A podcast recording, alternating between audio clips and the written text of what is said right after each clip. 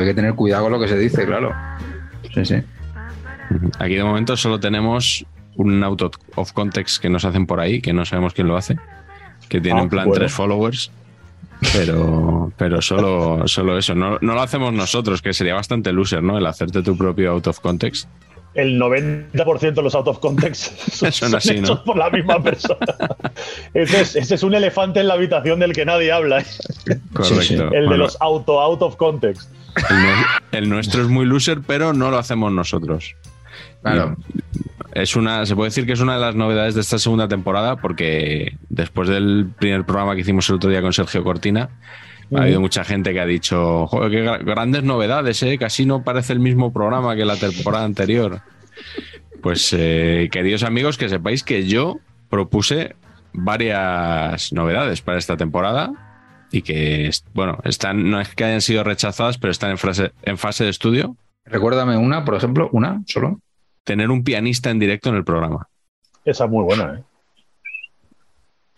Vale, Están, por supuesto, todas enviadas a la International Board, no, no. que es la que va a resolver este, este asunto con, con diligencia y rapidez, como os imagináis. Como siempre, sí, sí. Y Sería el primer podcast porque los late nights suelen tener banda, pero eso ya es como muy mainstream. Pero los podcasts no tienen acompañamiento musical todavía. claro, en y directo. yo incluso propuse un nombre de una persona que, que conoce bien el periodismo deportivo y que, y que toca el piano, que es Irene Junquera. Ah, bien. Pensaba que ibas a decir alguno del Tony 2, que también conocen mucho al periodismo deportivo. Sí, sí. Bueno, ahí el periodismo en general, ¿no? Sí, efectivamente. El Tony 2, ese mítico local de Madrid. Y luego yo, una cosa que les propuse, pero esto ya es más con vistas a cuando nos fiche Movistar o Dazón. También no, no somos refractarios a, a la nueva plataforma. Por favor, por favor. Yo preferiría que me fichara Movistar la Liga. O sea, quiero decir, en concreto, la cosa de Tebas. Mejor Ah, que la Liga TV. Eso, la Liga TV. Mejor que Movistar puro, ¿eh? Porque quieres Sí. chupar cámara reaccionando. Eso, es que me siento muy identificado con todo ese mundillo. Entonces me veo ahí bien. Yo lo, lo que había propuesto para cuando nos fiche Movistar, como yo no acabo de estar muy cómodo en el papel de conductor de este espacio, que es una cosa Claro. que nunca, nunca me había planteado yo presentar absolutamente nada, es de contratar un, un- un presentador y yo pasar más a, a tertuliano. Ajá. ¿Y ahí quién pensáis a lo mejor que, que podría ser? Yo en Movistar había pensado en Iñaki Cano, que, que cae muy bien a nuestra audiencia. Iñaki Cano Cano, Junior, Mar- dices. Martínez, sí, sí. Sí, Hombre, no, ahora no, está muy de moda, ¿no? Susi Caramelo, Inés Hernández, ese perfil, ¿no? Eso sería buenísimo. O eh, Oh. otra, otra opción es Danae Boronat, que si presentó el otro día lo, lo de las criptomonedas, Claro. pues a lo mejor Sabería Correcto. Pata también podría. Porque aquí en este canal, seguro que a nuestros espectadores les, les enchufan anuncios de criptomonedas como si no hubiera mañana. ¿eh? Y tirar seguro. Algo tipo Agustín Bravo, Andoni Ferreño, rescatar a gente así, eso sería muy bonito, ¿no? Hombre, uf.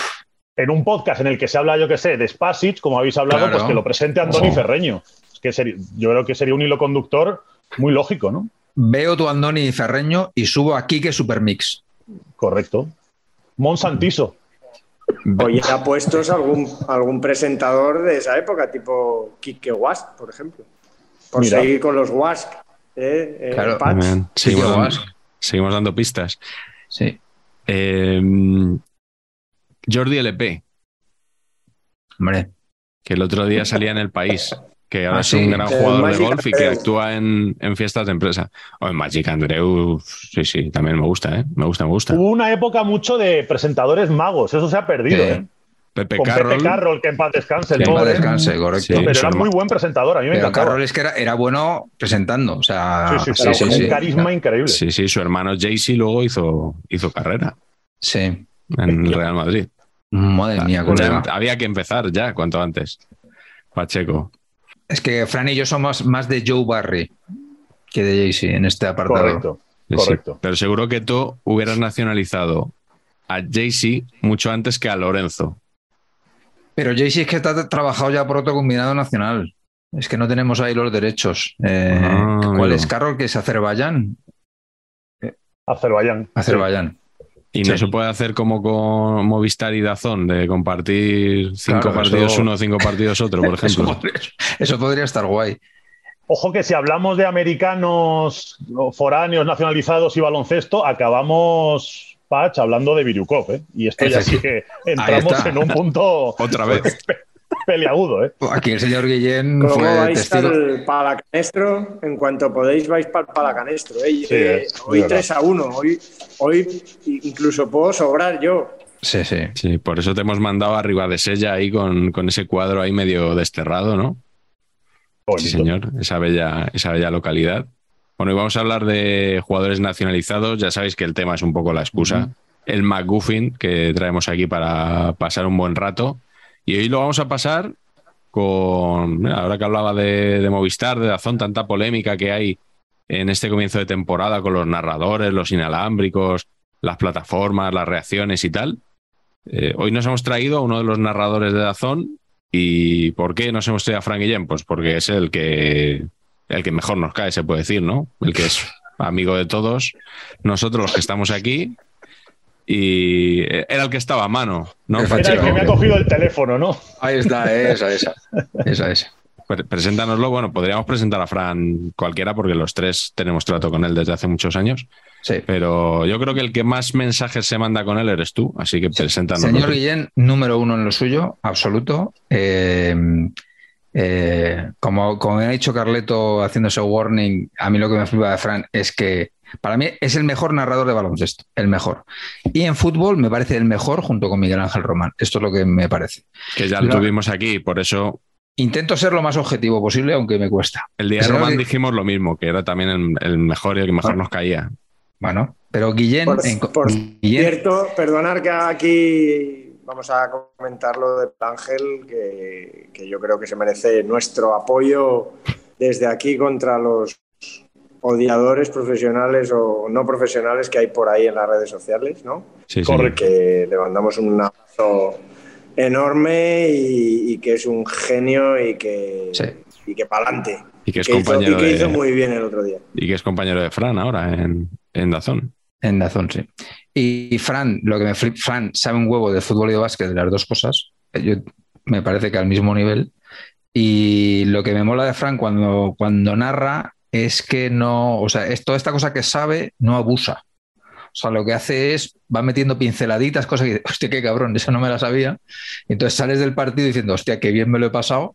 Pero me parece, que, por ejemplo, me, me parece que la Premier hace una pareja con Nacho cojonuda, pero cojonuda. O sea, cuando está con Nacho me flipa. Es que Nacho en- siempre cumple. Y en, efectivamente, y en Euroliga con, con Piti, pues me flipa igual. Pero eso a mí me parece, pero claro, no soy, con Fran no soy objetivo porque le quiero mucho. Es que claro, eh, hostia, pues me cuesta, lo intento, pero me cuesta, claro. Sí, o sea que no es de los que te comprime la trayectoria de un jugador en un comentario para que sepas que controla eh, la ronda en la que le draftearon el equipo que traspasó sus derechos a cambio de otras dos rondas, etcétera, etcétera. No, eso no lo hace, ¿no? Es súper fino, va metiendo cosas, se descojona del mundo el, el, el ahijado de Michael Jordan, ese tipo de cosas como debe ser y ya está, ¿no? Esto lo que tiene que ser, vamos, La resumiendo. cultura pop también, ¿no? Hay un poco. Correcto. Un poquito Así de es. eso. Bueno, pues aquí yo estoy seguro de que Fran va a estar muy, muy a gusto porque bueno, la, la- yo creo que la primera conversación que tuve con él, o la, o la segunda, fue sobre un jugador que saldrá cuando hagamos el programa de Estados Unidos 94, que es Suter, el suizo Suter. O Hombre, sea, tú señor. conoces a un tío y puedes hablar con él de Suter, de Suter, yo Suter, creo que ya dices yo, al fin del Amigos. mundo puedo ir. amigo para siempre. Bueno, pues... Suter, eh, Pascolo y Turquilmaz, ¿no? Eso. Pascolo y, Chapuisat pues. ya. Sí, sí, efectivamente. Efectivamente. Don Estefan. Chapuisat. Pues eh, vamos a hablar hoy de jugadores nacionalizados. Ya sabéis que para nosotros es importante que os suscribáis al canal. Está subiendo mucho desde que hacemos hincapié en esto. ¿Ah, sí? La curvita va, va hacia arriba con más rapidez, así que lo voy a decir otra vez, suscribíos. Dadle al like al vídeo, esto es importante para que lo vea más gente también. Y luego ya, si incluso colaboráis con la opción gracias económicamente, pues ya os damos un beso, os lo dará Patch, que es el que es vuestro favorito, que, que- que es, que es el, el besador. Claro, el besador oficial. Perfecto. ¿Alguna vez en el Palau te ha enfocado la Kiss Cam? no, y cada vez que hay una Xcam lo paso mal. Te acojonas, ¿no? eh, sí, sí, sí, Sí. Tengo esta cosa de, uy, no, no, por favor. Vale, vale, vale. Bueno, pues eh, Es que normalmente, además, eso tiene mala sombra porque eh, la Dance Cam sí que enfoca a la gente que está motivada, a los muermos no tal. Pero la Kiss Cam yo creo que muchas veces buscan lo contrario. La peña que más se esconde Claro, es como la es que- peña en la claro, que tienes que- que meter ahí el dedo en la llaga. Entonces, eso es jodido. Eso es jodido. Porque te Correcto. pueden pillar. Si te ven incómodo, eres Ahí enfocable. vas, ahí vas. Sí, sí, sí. les da un empujoncito. Tenemos a, a Carleto y me da a mí un poco de miedo que le tenemos ahí con el sonido un poco regular. Eh, Carleto, ¿quieres decir algo de todo lo que hemos hablado o de Fran en concreto? Quiero decir que, que- que yo también estoy encantado de tenerle con los partidos de Primera División, que, conozco de hace tiempo gracias a los regateando followers y que, y que nada, que lo vamos a pasar bien seguro, que, que yo tengo una conexión hoy canalla, ¿eh? eso estoy, estoy muy cagado aquí en Riva de Sella, me voy a pillar el, el temporal ese que tengo aquí detrás, pero que, que, que pa'lante. Nada, pues ya, ya te taparemos. Si, si te caes y esas cosas, ya, ya pondremos Fundido ahí una negro. foto. Fundimos a negro, ponemos una foto, metemos a Álvaro Velasco reaccionando. O sea, tenemos Lo que sea, múltiples, sí, sí. múltiples Jordi recursos. Culé, es el, no- el nuevo Jordi Culé, ¿os acordáis de eso? En Telemadrid Sí. también había uno que, que saltaba Poco un después, monigote. como reacción a Jordi Culé, poco después pusieron un, un monigote también que celebraba los goles del Madrid. Lo que no sé es si celebraba los goles que le metían al Barça. Y los de Atleti también los celebraba, claro, no iban a por eso los del Madrid. Pero Claro. era una reacción a, a TV3. El español ponían un periquito también. Mm. Es que ahí impera el perico, ¿no? Eh, predomina el perico. ¿Cómo era la frase? Madre mía. Bueno, vamos a empezar con la primera pregunta. Vamos a empezar con Fran, por ser nuestro invitado. Eh, vamos a hablar de jugadores nacionalizados y para empezar nos vamos a remontar lo más lejos que seamos capaces. Y te quiero preguntar, Fran, ¿cuál es tu nacionalizado favorito de la selección española de los tiempos del blanco y negro? Yo aquí, evidentemente, no le he visto demasiado más allá de lo que luego me he preocupado por buscar, pero le hago caso a tope al criterio de mi padre. El criterio paterno, cuando te educas futbolísticamente, es muy importante. Y el jugador favorito de mi padre era José Eulogio Gárate. Hombre, Y José Eulogio Gárate cuenta porque él nace en Sarandí, en Argentina. Y además, él luego no se nacionaliza hasta los 22. O sea, no le dejan ser español como tal hasta que ya era un jugador mm, más que seleccionable. Con lo cual, a pesar de que él nace en Argentina un poco por casualidad, eh, luego es verdad que le cuesta lo de ser español, Mm. con lo cual yo creo que entra bastante en, en esto de nacionalizado, aunque sea de padres vascos, aunque sea un poco argentino de casualidad, pero él es que siguió siendo argentino mucho tiempo. Entonces, Mm. eh, lo tenía que elegir a él seguro. Porque, Digamos- Temazo, temazo también la, cuando la mezcla de la nacionalización española se mezcla con la posibilidad de nacionalizarse del Athletic de Bilbao. Que eso es ya nación, ¿eh? Na- nación futbolística absoluta, que tienen sus, Sí, sí. ya sabéis, sus propios papeles, sus propias cosas. Porque creo que también en parte por eso no llegó a jugar con el Athletic, porque bueno, Eibar podía ser la Real también, pero que, que yo creo que le seguían los del Athletic porque jugaba en el Eibar y era muy bueno. Y, y al final yo creo que por esas cosas de, bueno, pero en realidad nació allí y tal y cual, pues probablemente pues les interesó un poco menos, ¿no? Me da, me da la sensación, no me quiero meter tampoco en muchos berenjenales, pero, pero creo que son cosas que están ahí escritas ya por la historia, por los historiadores. También te digo, Carlos, que ese criterio en 2022 va para adelante. O sea, en aquella época el Athletic Club era Claro. muy exquisito, pero en el Athletic Sí. Club actual, vamos, va para adelante, pero Le Sí, pasó seguro. también a Mendonça, ¿no? Me parece, que, que... O a Jones, no, a Mendonça no, a Jones. sí que era John. angoleño, ¿no? Jones. Jones, que era de por allí, pero claro, Sí. ese, entre comillas, eran otros tiempos y eso, de eso no tiene culpa, digamos, el Athletic, sino la sociedad. Al ser negro, yo creo que también, entre comillas, se asustaron, ¿no? Pero era un muy bueno, nivel, por supuesto, primera división Athletic, Athletic de Madrid, Athletic de Bilbao, que ahí fue al Atlético de Madrid, pero también un poco lo mismo, ¿no? Ese- la nacionalidad Athletic de Bilbao es una cosa también guapa. Se puede decir que a Garate le costó más ser español que a Lorenzo Brown, ¿no? Pues sí, bastante, bastante más. Bueno, Bastante eso, eso estás hablando de oídas, porque Lorenzo ha demostrado en una conversación interés por vestir la camiseta de España. Y si eso no es jugársela, ya me diréis, ¿no? O sea, estás aquí como menospreciando la españolidad de Lorenzo, tío. No sé. Yo lo, yo lo que te oigo a ti, Pat. No sé. Eso, eso también. El, el, el Eurobasket mal, ¿no? España. Empieza hoy el Eurobasket. A ver, tiene, mala, yo- tiene mala pinta, ¿no? bueno, pero yo es que creo que no se les puede pedir nada. Entonces, ya está, ¿no? No. Vamos a jugar a ver. O sea, Equipo de futuro, quizá. Vamos a ver, vamos a jugar a ver si Billy mete 60 bandejas. ¿no? Y ya está. Y 60 bandejas son 120 puntos al final, ¿no? O sea, quiero decir, ¿no? Que, que no, que al final, pues así se, se podría ganar el- los encuentros, claro. Sí, sí. ¿Bandejas de canapés? ¿O qué? Ya también. Sí. No, no- no nos alejemos, no, no vayamos mucho al baloncesto, No. que si no, la curva de audiencia, empezando por Carleto. Iba a decir que, por terminar, que hay una cosa buena y es que ha empezado el torneo oficial y ya se han gastado todos los juegos de palabras de Brown. Con lo cual, es, es bueno que eso se haya ya, ese cupo se haya gastado en la preparación, en los amistosos. Entonces ya, Es ahora correcto. vamos a los oficiales ya con todo, con los cuando- ¿Para qué, como para ha hecho la FIBA las ventanas? Pues para esto, hombre, para esto. Para esto, efectivamente.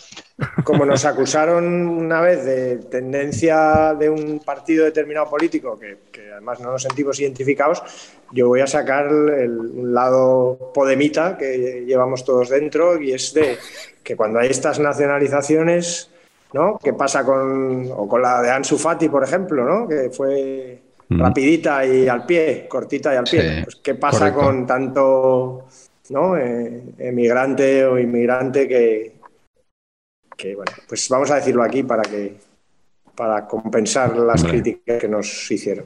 El saber em- y empatar más social. Oye, una cosa, tío, que lo que no puede ser, hemos hablado aquí de jones, eh, así como, y hay que hacer eh, stop. Primero, el concepto, pronunciar jones, Sí, sí, es, sí, es- sí, es que es la gloria, es la gloria.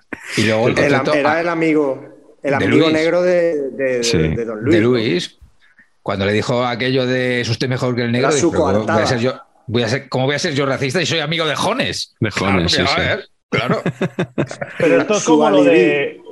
Qué, qué pena que volvamos otra vez al baloncesto, Pat, pero acuérdate de Mark Aguirre. Hombre, Sí. en, en todo el planeta era Mark Aguirre, Aguirre. pero en España nos negamos en redondo y ¿Qué aquí era? Mark Aguirre Hombre, con claro, dos pelotas. Nos ha jodido Mayo, claro. Tú imagínate decir Esperanza Guayar, pero ¿qué cojones es esto? No es correcto, o sea, en absoluto. Ese tiraba de tres mucho, ¿no? No, tampoco te creas, ¿eh? Era más culón, o sea, era un Sí, alero culón. alto, culón, que jugaba al poste muy bien. Vamos a dejar el básquet porque si no esto va a ser saber y empatar y si empatas hay prórroga, entonces en baloncesto esto no puede terminar así. Va a ser la bueno. Wikipedia. Yo es que iba a hacer un chiste con, con Aguirre, pero no se me ocurre ningún Aguirre para hacer el chiste de como lo de su Ah. hermano. No, no se me Claro, ocurre claro. ninguno. Javier, Perfecto. el único. El Vasco Aguirre, eso es. Aguirre. Si volvemos a Gárate. Por cierto, eh, Fran, tú que eres atlético de pro, Coldo Aguirre. ha salido Luis Aragonés en la conversación y has nombrado a Gárate. ¿Mejor jugador de la historia del Atlético de Madrid? Claro, es que vuelvo a lo mismo. ¿Le hago caso a lo que yo he visto o le hago caso Claro. a lo que me cuenta mi padre? No, Porque mi padre me hablaba de Luis Pereira, que decía que era la leche, que salía regateando desde el área pequeña, de Gárate, de Luis. Claro, yo, por ejemplo, he crecido. Yo, el jugador que he visto con más talento mm, libra por libra, que dirían en boxeo en el Atlético, es Agüero. A mí, Agüero me pareció algo brutal. Falcao tuvo una especie como de año y medio de mm, Sí. flecha para arriba en De el Pro Evolution fogonazo, sí, Soccer sí, constante. Eh, pero claro, yo no sé si ponerlos al nivel de los clásicos. Yo igual pongo a Agüero por encima de Gárate y mi padre hace acto de presencia aquí Claro. y me Claro. tira por la ventana. Entonces, Claro. Libre. Hombre, Bueno, pues- pero puedes decir que igual es el que de más calidad que has visto, pero hombre, tienes que estar por lo menos ¿no? siete, ocho temporadas ¿no? en un club para ser, digamos, Bueno, Agüero a lo tonto, el mejor Carlos, de la historia. estuvo, ¿no? Cin- Cinco, yo creo que 5 o 6 estaría, ¿no? Sí, estuvo, yo creo que sí, es que vino con 17, ¿no? Y se Claro, fue con claro, 22 claro. o 23, 5 o Sí, sí. 6 le daría. Oye, pero estuvo ahí sin jugar mucho tiempo también, o que no era titular, tal. Era Bueno. otra época. Ganó una Europa League y po- poquito más. Yo creo que todos los que hayan visto, entre los que me encuentro, el documental de Figo, tienen que convenir que el mejor jugador de la historia Atlético de Futre. Madrid es Pablo Futre. Porque la, la intervención de Futre en el documental este, o sea, es, pasta, la pasta. es sensacional. O sea, es, es estratosférico, maravilloso, Sí, sí, sí. muy fan. Sí, sí, espectacular Futre en, en ese documental. Tiene una vis cómica futre, ojo, Sí, eh, sí, involuntaria muchas veces además. Muy- Ha hecho un vídeo ahora a raíz de su apechusque Ah, sí, con, con el tabaco. con, lo- con los cigarros. Ha sido. O sea, a veces hace como es, auto-sketches. Sí, sí, sí, sí, sí. Pero un grande, un grande Pablo. Bueno, vamos con, vamos con otro jugador, Carleto. ¿Con quién te quedas tú? Bueno, yo voy a ser también a los clásicos y, y voy a ir a uno fácil, pero es que me, me fascina y también porque sé que por ahí hay, ya más o menos los, nuestros espectadores tienen que saber que nosotros más o menos sabemos, para no pisarnos, de qué va a hablar. eh, A veces coincidimos, obviamente, ¿no? Así que, que, que yo voy a uno fácil, pero que, que- que merece la pena, por supuesto, que salga aquí, porque no fue el primero, pero probablemente sea también el que el que mejor trayectoria ha tenido, yo creo, en, por lo menos dos selecciones, ¿no? Es don Alfredo Di Stefano, Laulé, que, que campeón de la Copa América en Argentina, que tenía pinta pues, Maradona antes de Maradona, en los años 40 y 50 y 60, que Argentina, pues, en los mundiales, la, verdad que tampoco funcionó muy bien. Y, pues obviamente, primero pasó por, como sabéis, pasó por Millonarios de Bogotá y, ahí estuvo cuatro años escapado porque allí pagaban un pastizal, pero era una liga que no estaba reconocida por la FIFA. Incluso allí, entre comillas, renegó de la selección argentina o no le convocaban y, y, y le nacionalizaron express también colombiano y jugó varios partidos con la selección colombiana, aunque no se ponen de acuerdo cuántos. Eh, algunos dicen que 10, otros dicen que 4, porque lo que hacía la selección colombiana, muy bien pensado, en aquellos años, sobre todo finales de los 40, antes del Mundial 50, era que cogía a un equipo entero y lo mandaba como selección colombiana.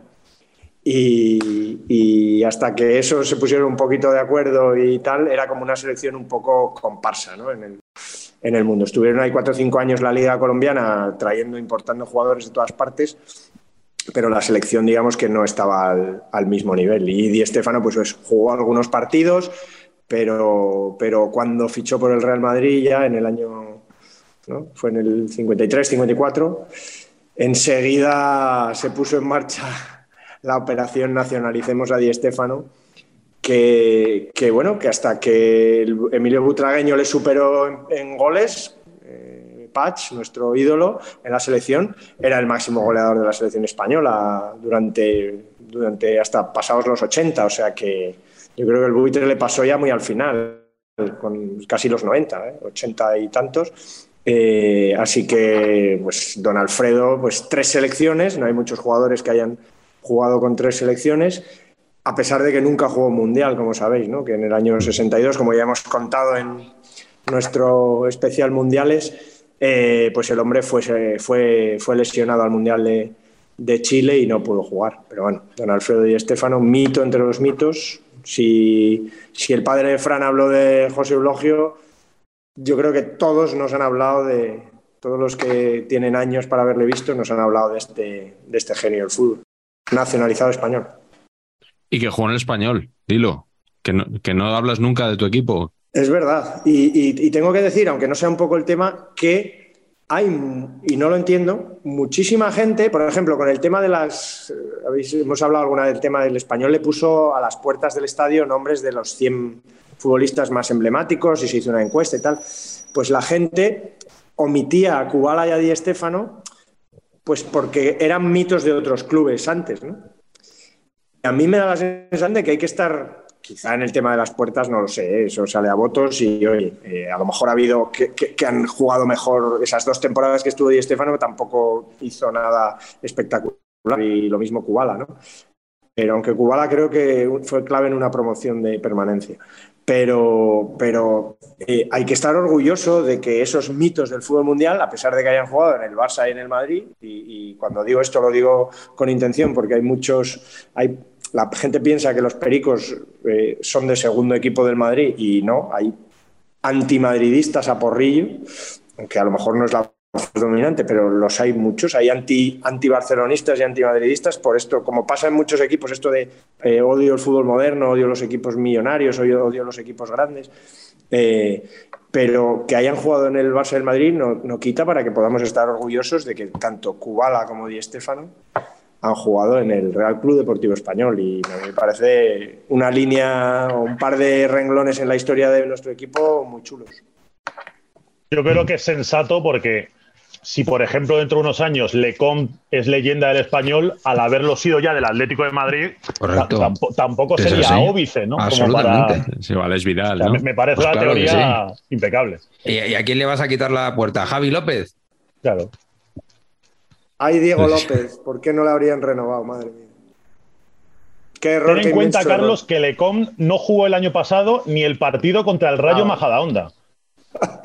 en Copa, que es el típico partido en el que dices, bueno, si no juegas hoy, muchacho, ¿cuándo, vas a jugar en todo el Oye, pero ya en serio, y eso no, no hace sospechar que este tío es una castaña. O sea, quiero decir, cuando Simeone ni siquiera saca al segundo portero en un partido de Copa, o sea, algo le vería de madre mía, cualquier cosa que vaya entre los tres palos va para adentro, ¿no? O sea, no, sé.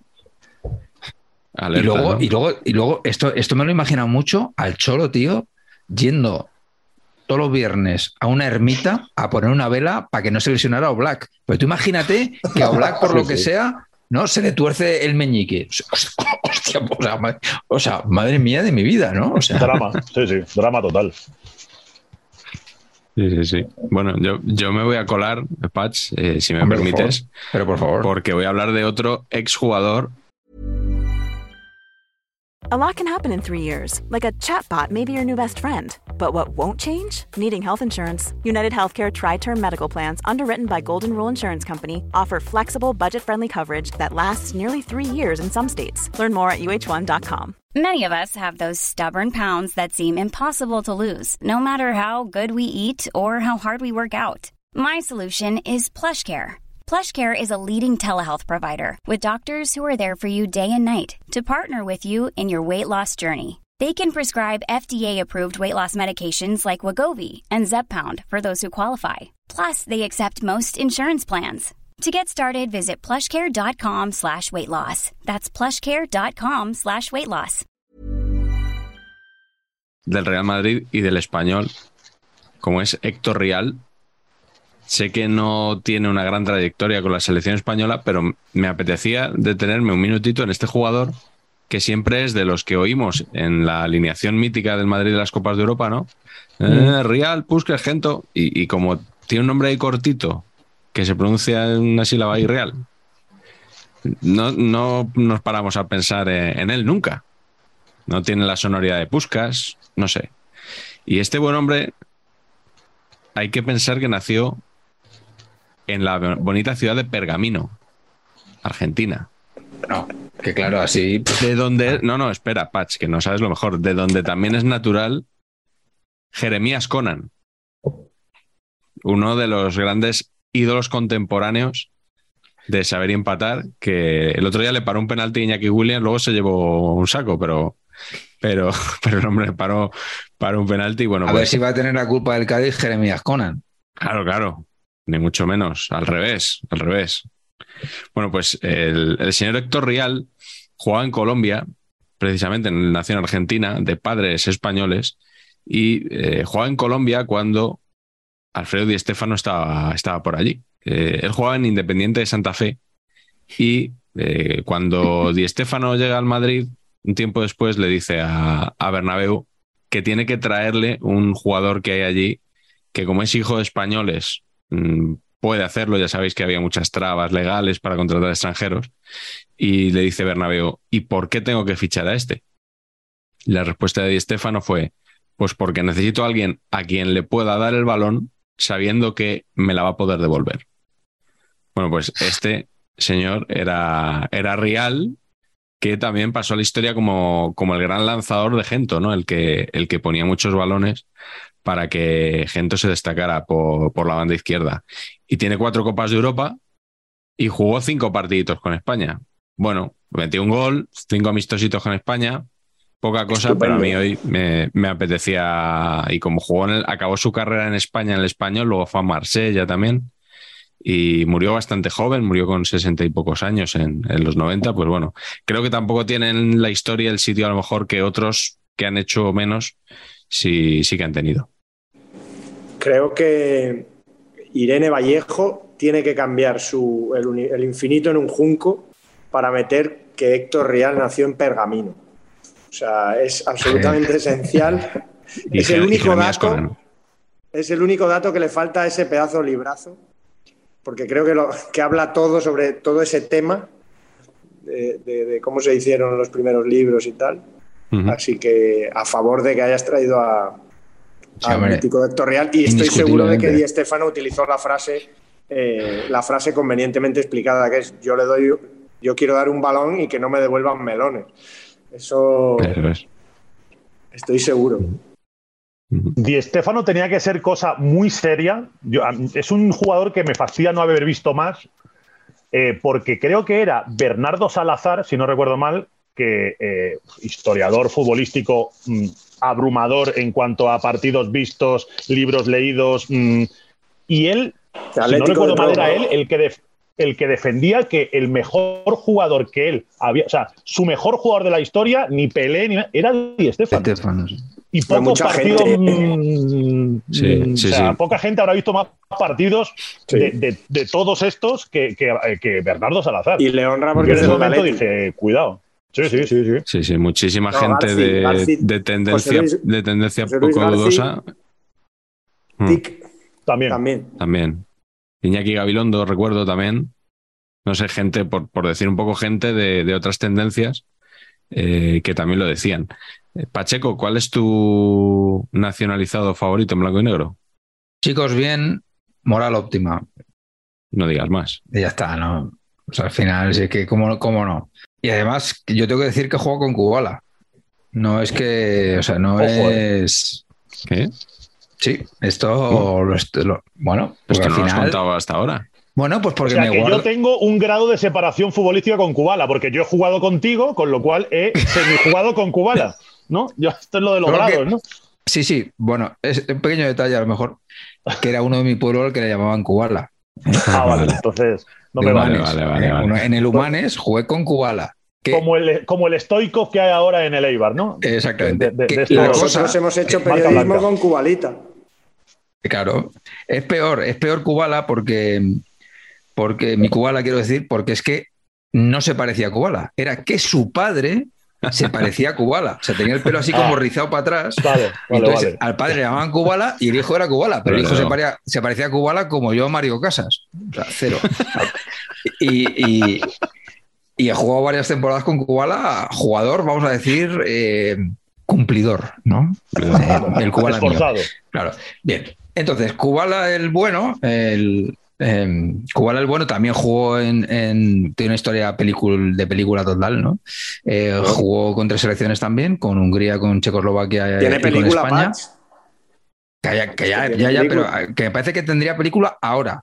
O sea, que, que- que hecha con, con medios, quiero decir, ¿sabes? De, hostia, me hago aquí un, un coso, Sí, sí. un biopic de estos gigantescos, ¿sabes? No... ¿Cómo se llama la que sale ahí con haciendo las Los cositas? ¿Cómo ases se llama eso? buscan la paz. Esa, los que buscan, buscan, la, paz. Y claro, ya lo, ya hablamos, ya lo hablamos en el día de, de la- hablamos de los mundiales y tal, pero es que este, este pájaro macho, o sea, lo que tenía era unos muslacos tremendos, entonces lo tenía todo, regate, tiro, eh, visión de juego, eh, no, lo tengo que mirar, pero 100, 200 y pico goles en 290 partidos, o sea, una barbaridad.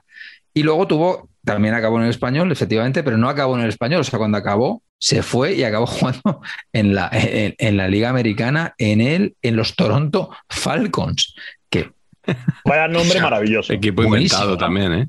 con 40 años en el Toronto Falcons, ¿no? O sea, es que eh, totalmente, que igual, Equipo generado por la CPU total. totalmente. Y te diría más, Fran, tío, podría ser, ¿os acordáis esto? El fútbol este americano que se juega contra la pared. De esto que, Sí, indoor, sí, sí, verdad. que rebotaba ahí, pa, pa, pa, y que era como óvalo, ¿sabes? Que no había fueras de ningún lado. Igual estaba Iguala. ¿no? Podría ser, ¿no? Sí, total. Creo que se llevó con él a Carmelo Cedrún, padre de Andoni Cedrún, Así, a a la Liga. Americana. Creo que sí. Que, que también qué fue portero del español. Qué buena esa, macho. Qué, bueno. bestia, tío. Carmelo Cedrún en, el, en, en Toronto suena como ¿no? Con lo, lo de Angoy cuando se quiso ir a la NFL, ¿no? Son Sí, estos sí. crossover vitales un poco extraños, ¿no? Total. Se lo llevó Bueno. no, al, no al mismo equipo, sino a la liga. A los Ah, Baltimore vale. Bays. A otro equipo inventado por la máquina también. Correcto. Bueno, la primera pregunta, tres de los cuatro han jugado en español. Se puede mejorar. No está mal, pero se puede mejorar. Vamos Sí. con la segunda ronda. Eh, la vamos a empezar contigo, Carlos, ahora. Mm, Vamos a ir a jugadores un poco más recientes. ¿Cuál es tu jugador nacionalizado favorito de la selección en las últimas décadas? Pues tampoco, me, me- tampoco voy a ir a color, pero casi que salían en, en el as color, como, como mucho. No, no, no, no tanto color, porque para mí, que ya tengo una edad, todo este tema eh, se resume en tres o cuatro frases dichas en juzgados, eh, tales como mi padre nació en Osasuna, eh, mis antepasados vienen de Celta, provincia de Vigo, frases de ese tipo dichas por jugadores procesados porque hubo un escandalazo en España cuando los equipos vascos, que mucha gente yo creo que eso no lo sabe, empezaron a protestar porque consideraban que ellos competían en, al no fichar jugadores extranjeros, la Real y el Athletic, eh, sobre todo a final, los años finales de los 70, después de unos años donde habéis comentado que era un poco difícil nacionalizarse, luego vinieron ahí unos años de prohibición y luego eh, ya se abrió la veda cuando llegaron Johan o, eh, eh, al Madrid el alemán, jolín, que ahora no me sale, el de los pases, Gunter Netzer, eh, ahí se abrió la veda y ahí sí que empezaron a nacionalizar unos años antes a, a gente que no lo, que, que vamos, que era de, de risa. Y el Atlético y la Real protestaron y, y pusieron detectives y cosas así para, para, para demostrar que, que ellos estaban jugando con, con mucho, con, digamos, que tenían hándicap, ¿no? Y que a ellos se les unió el Barça porque no les dejaban, no les dejaron eh, nacionalizar a, a uno de los Heredia, creo. Así que hubo lío. Y en uno de esos líos, yo he descubierto, porque no lo, no lo tenía muy claro, que eh, estaban los hermanos Martínez. Los hermanos Martínez, que deben ser como los Fernández, son muy amables, o como los Martínez de la repostería, Sí, Pero- claro, claro. pero eran tres paraguayos, uno al que sí conocía más, que era el Lobo Diarte, Carlos Martínez Diarte, otro era Diomedes Martínez Cabrera del Elche, Lobo Diarte había jugado en el Valencia, había jugado en el Betis, en Zaragoza, eh, y Luis Óscar Martínez Leguizamón, que había jugado en el Barça, San Andrés, el Valladolid y el Calvo Sotelo. Pues bueno, estos tres, eh, los, como se llamaban Martínez de apellido intermedio, les buscaron a un señor eh, que se llamaba Antonio Martínez Rúa, un español emigrante en, en Paraguay, y al cual les ins- le inscribieron en el registro que tenía estos tres hijos, directamente, tal cual. Con lo cual, los detectives estos se pusieron las botas, este hombre se quedó flipado porque encima tenía edad juvenil, o sea, o sea, joven, o sea, que era, tenía que ser un, un toro en, ahí en Paraguay cuando llegó. Y, y El hijos- inseminador. Y, luego hubo, eh, acceso a algunos de estos futbolistas, incluso estuvieron eh, condenados porque, bueno, eh, supuestamente lo sabían, otros no tenían ni idea, otros venían aquí con promesas de gasta y luego era todo mentira. Pero vamos, que fueron unos años muy bonitos, muy gloriosos y los tres hermanos Martínez, que eran obviamente cada uno de su padre y de su madre, eh, los, de hecho, la respuesta más lista, la respuesta más inteligente de, todos estos procesados, que estaban Valdés, el del Valencia, que luego fue a la selección, Anzarda del Madrid y tal, era obviamente decir que su madre no conoció a su padre. Y, que ese era precisamente el que era español. Gracias a eso les podían nacionalizar. ¿no? Así que, bueno, cosas de, de aquella España y los hermanos Martínez, que, que, en realidad, pues bueno, a saber de dónde, de dónde vendrían. Vaya, vaya, historia. No sé, Patch, si tú la vas a superar, si vas a ser capaz de superarla no. con tu próximo jugador. No, no. Estaba recordando a Diarte, macho, que a mí Diarte de pequeño me impresionaba mucho. Era como, como muy, muy fuerte y era como, madre mía, qué pinta. El, el lobo, claro. Y, y, y Car... faltas también. Sí, y Carrasco es el lobo porque se parece a Diarte, ¿no? Físicamente. Mm. O sea, tiene ojos rasgados, ¿no? Yo creo que sí, que, que era, que era por eso. Eh, Diarte era un jugadorazo, macho. Eh, que luego cantó, me parece, ¿eh? cantaba, interpretaba temas musicales. ¿Ah, sí? Eso habría que, habría que buscarlo también. Bueno, en fin, no, el mío, el mío es mucho sí, más. Sí, sí. Sí, ¿no? El mío es muy. Es... Pantalones de cuero ajustados, creo recordar 300 millones, puede ser. Claro, ese tipo de cosa, ¿no? De igual. De, de, poquito... de Pepe Domingo Castaño. Se, ¿no? se, 300 millones. Correcto, correcto. O sea, qué, qué, qué empalagosismo, macho. Madre mía. Bueno, eso es otro tema, ¿no? Crítica televisiva de los 70 no haremos, ¿no? Bueno, total. Que no, mi jugador eh, tiene, menos, tiene menos glamour, pero también es Martínez. Pero este es de verdad, ¿no? Que es Roberto Martínez, eh, sensacional, sensacional, sensacional. Me confundir con Bob Martínez.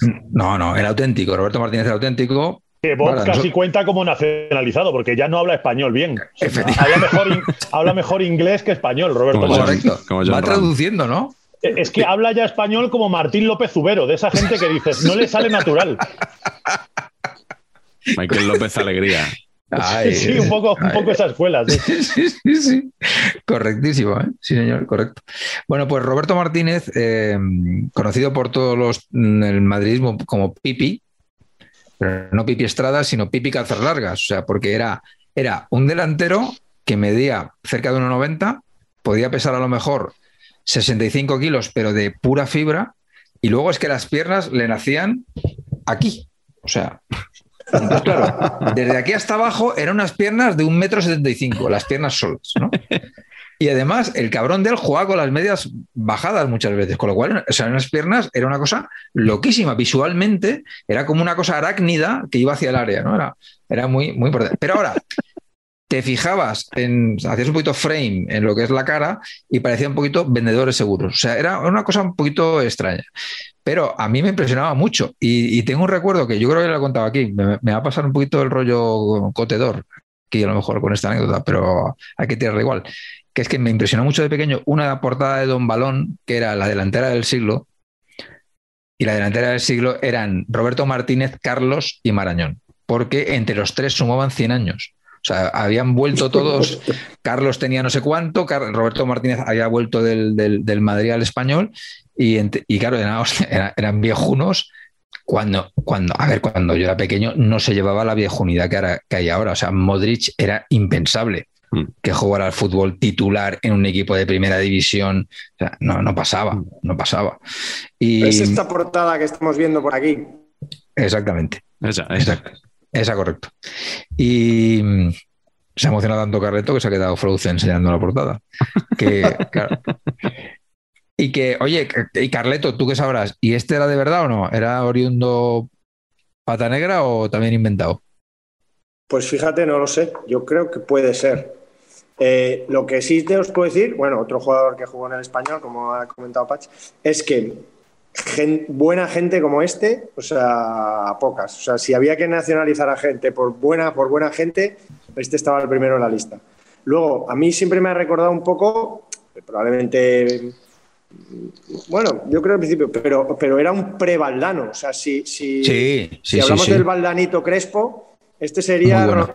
a, a, Jorge habría que llamarle Robertito Valdano o algo así. Sí, sí, sí. O Pipi, o Pipi Valdano, ¿no? Porque, porque era una especie de ese jugador, ¿no? El jugador de fuerza que llegaba a todos los balones, que caía. Y luego es muy bonito porque el libro, que seguro que habéis leído, pero igual no lo recordáis, el, el libro de Enrique González de, de Libros del CAO dedicado al español, su gol, su imagen que él tiene de, de, sus años mozos de disfrutar del fútbol en Sarriá es un gol de Roberto Martínez.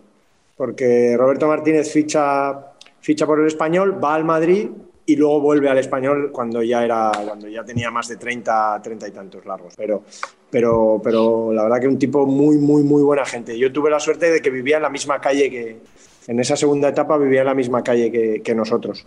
Y llegué a alguna vez pues, a una casa que tenía piscina y llegué a estar allí con sus hijos. Y uno de sus hijos, Roberto Martínez, que es muy periodista argentino, muy activo en redes, eh, en el mundo deportivo muchos años. Eh, y los primeros años de Messi, él, era, digamos, el redactor de confianza en el mundo deportivo que trataba con Messi. Luego se volvió a Argentina y ahora es periodista ahí en Argentina hace muchos años, pero, pero vamos, que ahí ha seguido un poco la estirpe futbolera de, los Martínez del, Madrid del español. Aunque es muy culé y yo siempre le, afeo el gesto que su padre ha jugado en el en el español y él es muy, muy culé por, por Leo Messi.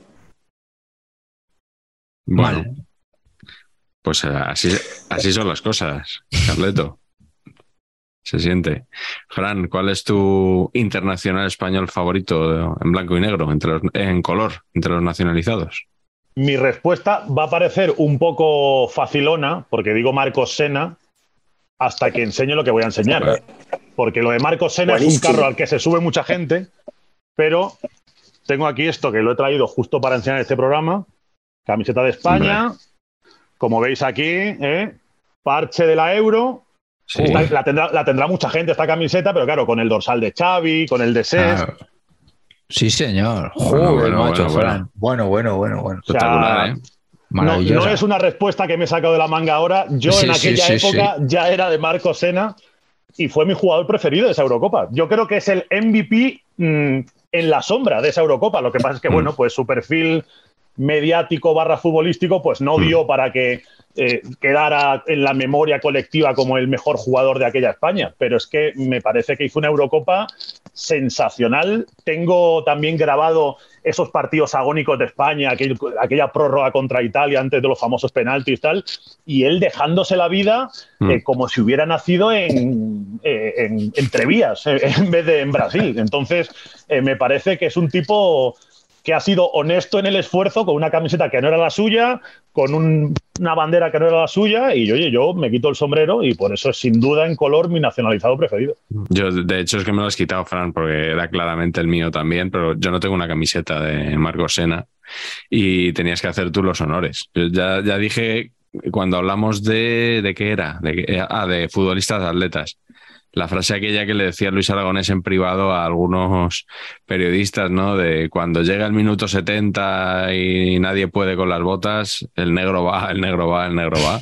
Y es que era literal aquello, ¿eh? Sí, sí, es que yo recuerdo aquella, aquellos finales de partido en los que nadie podía con sus botas y el que tapaba un poco los agujeros de todo el mundo, las vías de agua que tenía aquella España, era Sena omnipresente en todos sitios. Y a mí eso me, me dejó alucinado.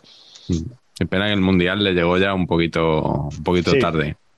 Porque bueno, es de los que habrían merecido también eh, el ir ahí. Pues como me has quitado a Sena eh, y no veo mucha nacionalización exitosa eh, en España en los últimos años, la verdad, me voy a quedar con Donato Gama da Silva.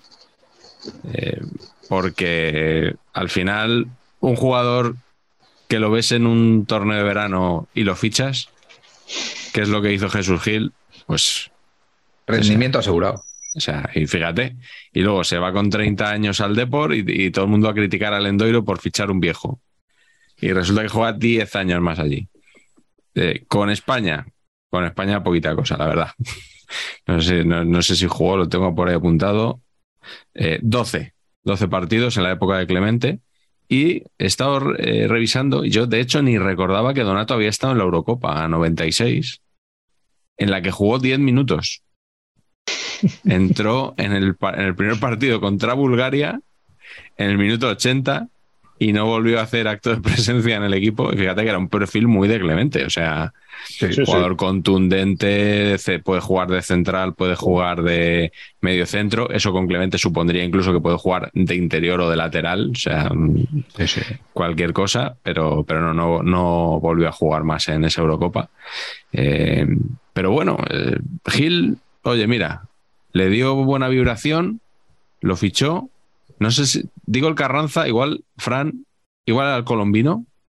Yo creo que era el Carranza, porque que es que Gil lo hacía habitualmente. Es que Leiviña y Luis Pereira los ficha igual.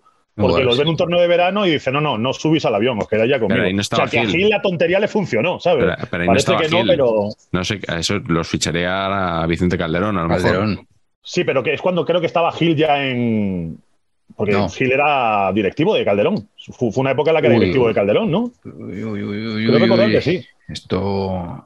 De todas formas, Fran, yo esto, esta alusión que he hecho al colombino no, no es casual porque tú eres de Huelva y una vez me contaste, no sé si, no sé hasta dónde puedes contar aquí o hasta dónde quieres contar Ah, aquí, vale. no te Ya- quiero ya, sé poner, por dónde vas. Ya sé no te quiero poner vas. ningún aprieto, pero una vez me contaste un encuentro que tuviste, creo que en Correcto. una playa o, o- o esto ya me lo estoy inventando yo, No, no, en una playa, en una playa. con Jesús Gil, con el mismísimo Jesús Gil. Y con su hermano, sí, sí. Esto es verídico. Sí, sí. Es que en aquella época el Atlético de Madrid iba todos los veranos a jugar el colombino. Digo la época de Koseki, Abel, Tomás, o sea, esa época un poco de la que todavía molaba que los jugadores fueran paseando por la calle en chándal sin que nadie les... Tú, ibas por la calle en Huelva y de pronto te encontrabas tomando un café, pues eso, a, a Tomás con Abel y con total normalidad y la gente pues no hacía aspavientos ni hacía...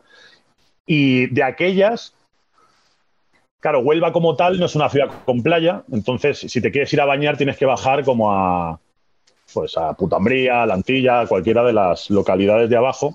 Y en una de ellas es donde yo suelo veranear y allí una mañana, coincidiendo con esa fecha del colombino, yo estaba tranquilamente en- jugando ahí en la orilla y mi padre desde la orilla pronuncia unas palabras mágicas que son, ese hombre que se está bañando al fondo no es Jesús Gil. Y yo, sin comprobarlo, o sea, simplemente me, me di la vuelta y empecé a correr hacia el agua, nadando hacia, hacia esa sombra del fondo.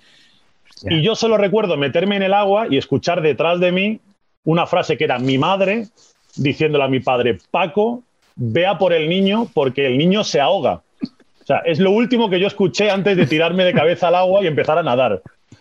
Entonces, mi padre se puso a nadar detrás de mí, ya me agarró, vio que efectivamente era Gil.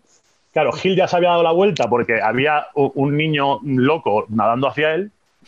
Y mi padre le pidió disculpas, señor Gil, disculpe, pero es que mi hijo es muy del Atlético de Madrid, tal, le ha visto de lejos y ha querido tal.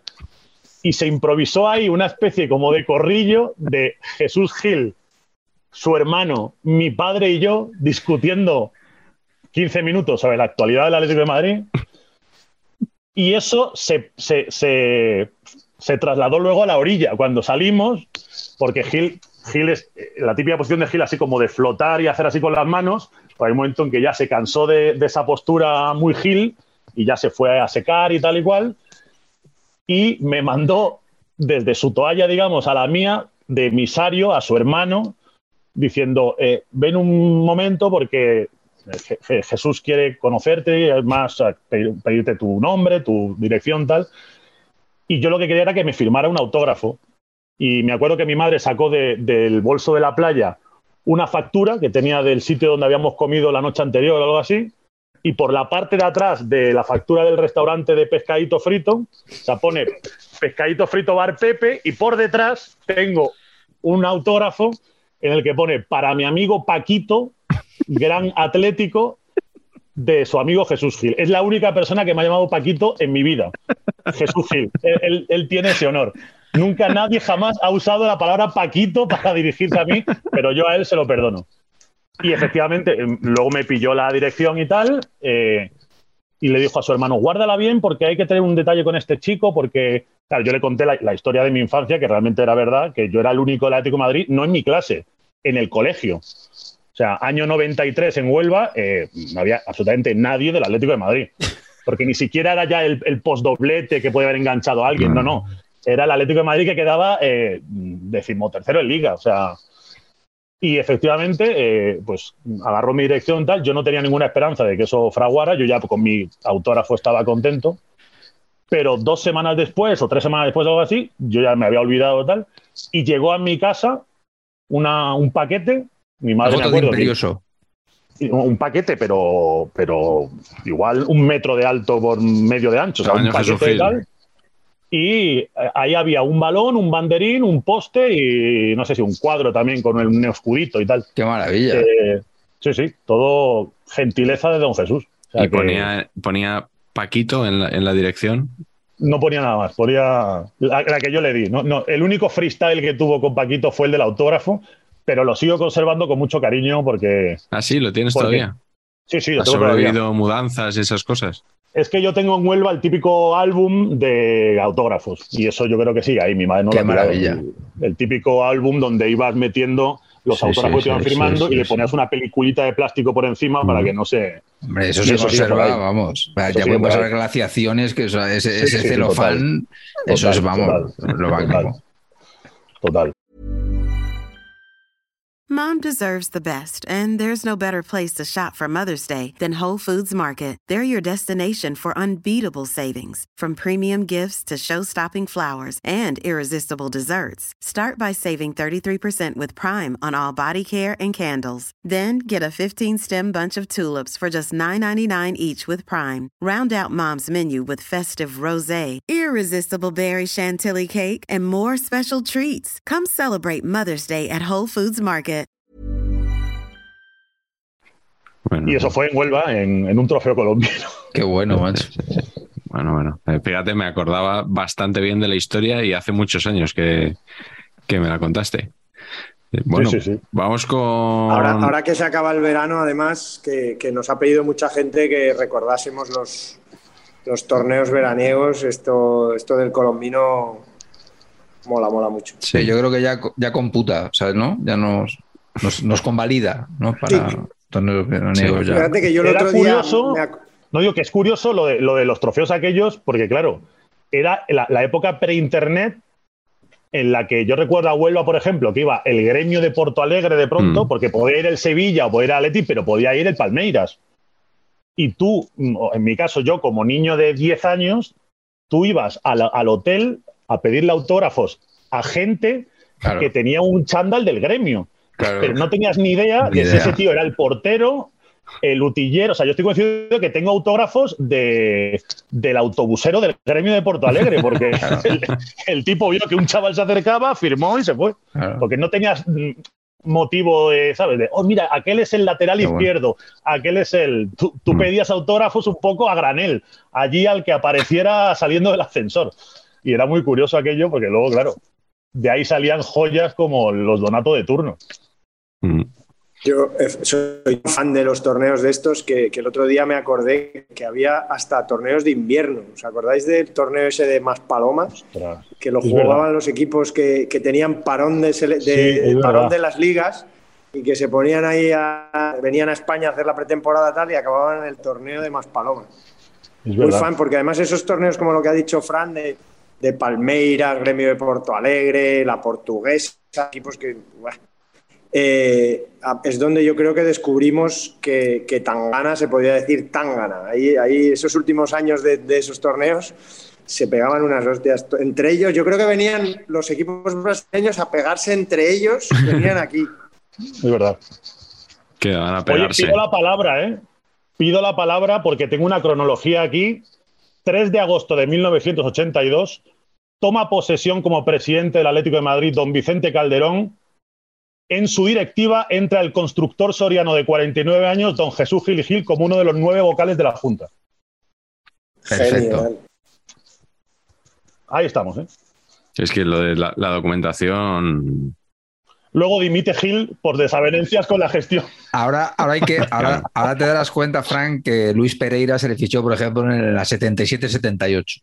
Claro, Sí. ya, ahí ya no lo sé. O sea, eso, ya no, no lo puedo sostener, pero lo de que había ahí un Antes, contacto en la antes. directiva de Calderón y Gil sí que me acordaba. Yo creo que por el documental aquel de del pionero. HBO. Ah, claro, Que habla claro. un poquito de cuando Gil estaba ahí un poco intentando acceder a la cúpula del Atleti, luego ya lo consiguió. Un documental muy equilibrado, sí.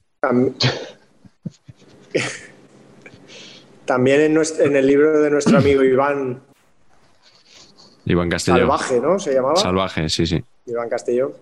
Ujú. Bueno, pues eh, hemos visto los nacionalizados que nos han gustado, pero ahora tenemos que ver los que no han funcionado muy bien. Entonces, empiezo contigo, Patch. ¿Cuál es la nacionalización más fallida que recuerdas en la selección española que a ti te gusta siempre llamar la roja? Madre mía. Enrique Guedes da Silva. Cataña.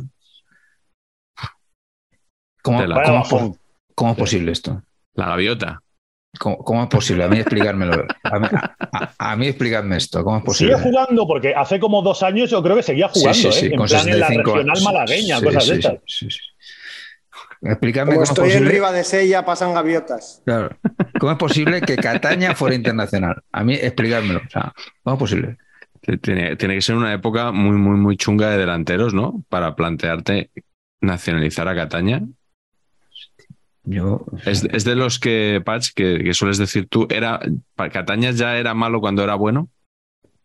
Bueno, es que no, es que ni siquiera ha sido bueno. O sea, es que no, no- o sea, claro, lo que pasa es que mirando aquí Wikipedia dices tú, eh, Málaga, 43 partidos, 28 goles, 34 partidos, 25 goles, Celta, 52 partidos, 21 goles. O sea, que metía goles. Sí, sí, claro, es que metía goles. eran guarismos para la época, cuidado. Claro, Este, que recuerdo que tuvo su Eran ligas momento. de pichichis con 17 goles. Muy respetables, pero madre mía de mi vida, es que era malo, malísimo. Ahora, lo que la, la buena suerte es que solo fue tres veces internacional eh, y, todo, y todo pasó en el lapso de un mes. O sea, 7 de octubre ganamos 2-0 a Israel.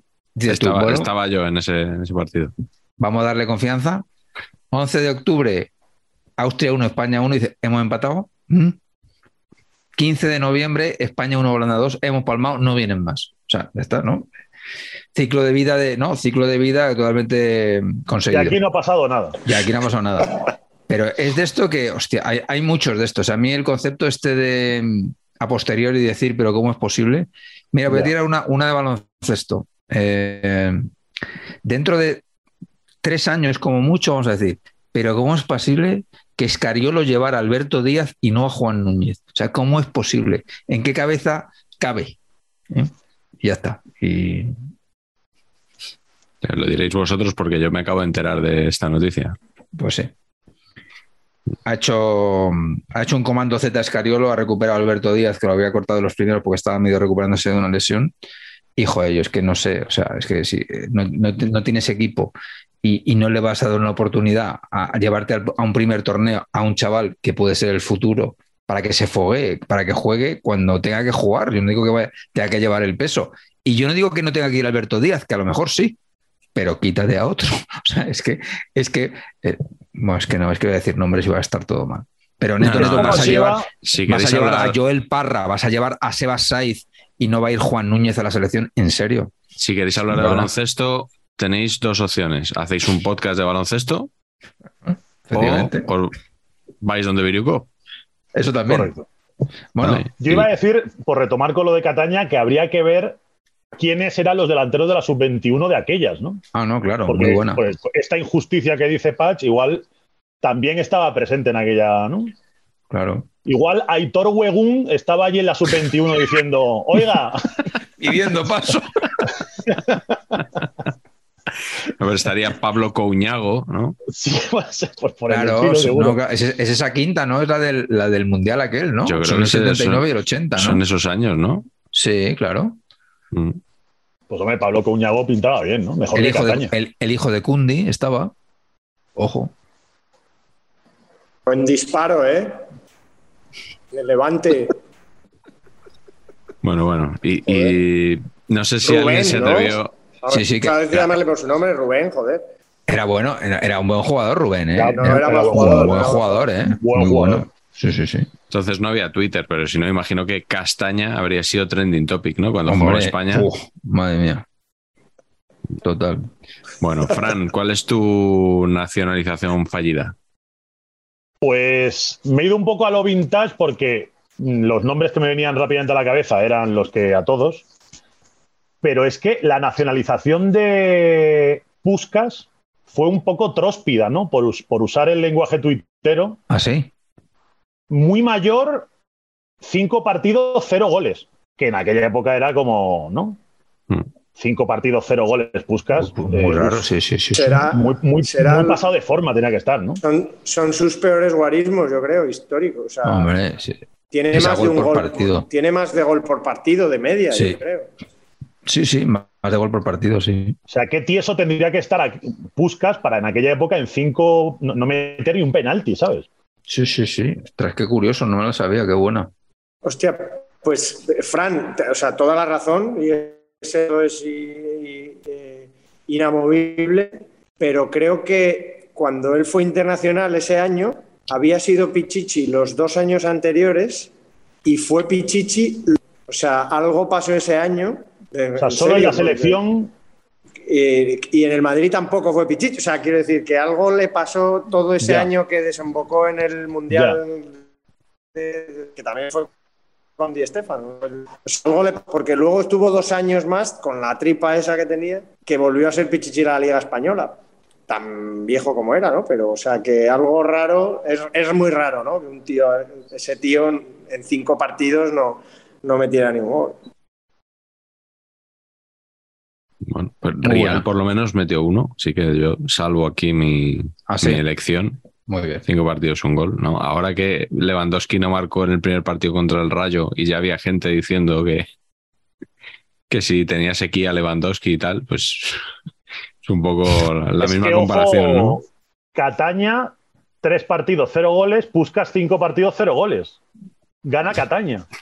Entonces, es así de duro. Sí, sí, gana Cataña.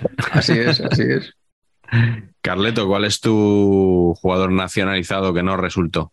Yo creo que hay que hacer aquí un pequeño paréntesis con Sí, un, pe- un pequeño, un pequeño paréntesis está Ha haciendo. habido, ha habido, sí, sí, sí. A ver si te recuperamos otra vez, Carleto, a ver. Que tenemos que hablar, obviamente, yo creo que va a ser jugoso para él, del proceso fallido de nacionalización de Luis Suárez cuando quiere ir a la Juventus y hace el examen ese, eh, le dan las respuestas antes, seguro que vosotros tenéis más datos, pero a mí eso me Es pareció verdad. una Es maravilla, todo lo que le pasó, que tenía las respuestas, no sé, el hecho mismo de, de que haya un examen para, para nacionalizarte es una cosa también muy, muy me remite a, a aquella maravillosa película de In Car, Matrimonio de Veniencia, con Gerard. Ujú. Eh, De Peter Weir. Pero vamos, me eso, eso yo quería- era, un, era un paréntesis. Todo esto para decir que, que la nacionalización fallida, y hago un poco lo mismo que, que ha hecho Frank con Sena, creo que hay que hablar de Diego Costa, que Mm. porque es un futbolista que siempre me ha gustado mucho, es mi enemigo favorito. O sea, es ese tío que, que no soportas, pero que, que me encantaba como, como era, como jugaba. Como era, no, como jugaba. Me parecía un futbolista espléndido. Eh, creo que, que los seleccionadores no le han sabido sacar el partido en la selección, o sea que no es todo culpa suya pero sí que es verdad que un futbolista de esa calidad, la selección, la verdad que pilló una época mala, los dos mundiales estos, 2014-2018, pero, pero obviamente ha sido un, paso fallido, fracasado, a pesar de que ese, ese parque en el partido contra Holanda y ese primer penalti que provoca fueron muy esperanzadores y luego en realidad fueron la, la introducción al, al fracaso más, más penoso ¿no? de, de España. Fran tiene un libro sobre Diego Costa que bien podía ser el libro que, que podría haber puesto aquí, ¿no? Diego Costa, el arte de la guerra. ¿Cuántos años hace que lo escribiste, Fran? Hace ya Pues dos- ocho por ahí. 2014, sí, 2014. Estaba él ahí en pleno apogeo, ¿no? De, Sí. pues, de eso, de la Liga del Atlético con Diego Costa. Sí, sí. De hecho, después se fue al Chelsea y, y tuvieron a bien también traducirlo por ahí. Hasta ¿Ah, sí? que se peleó con Conte. Pues y ya- ya ya- el, tema, el tema se estropeó. Pero es has- curioso has lo de Diego Costa. Espera, Dime, espera, espera, espera. ¿Has monetizado en libras? Sí, sí, sí, sí, sí. ¿Y, y qué? ¿Bien? Me- mejor de lo que he monetizado en euros. Sí. Bueno, pues Sí, sí, sí, sí. nos alegramos O sea, la- la- entonces. las, libras, las libras vinieron a salvar el proyecto. sí, sí, sí, totalmente. Pues ese va, ese va a ser nuestra solución también. Hombre, Totalmente. Las estamos libras. eh, ya con mercados internacionales, estamos ya expandiendo. Vamos ahí expandiendo, sí, sí. ¿Qué, qué querías decir que te he cortado de Diego Costa? No, que es curioso porque yo creo que él también elige mal.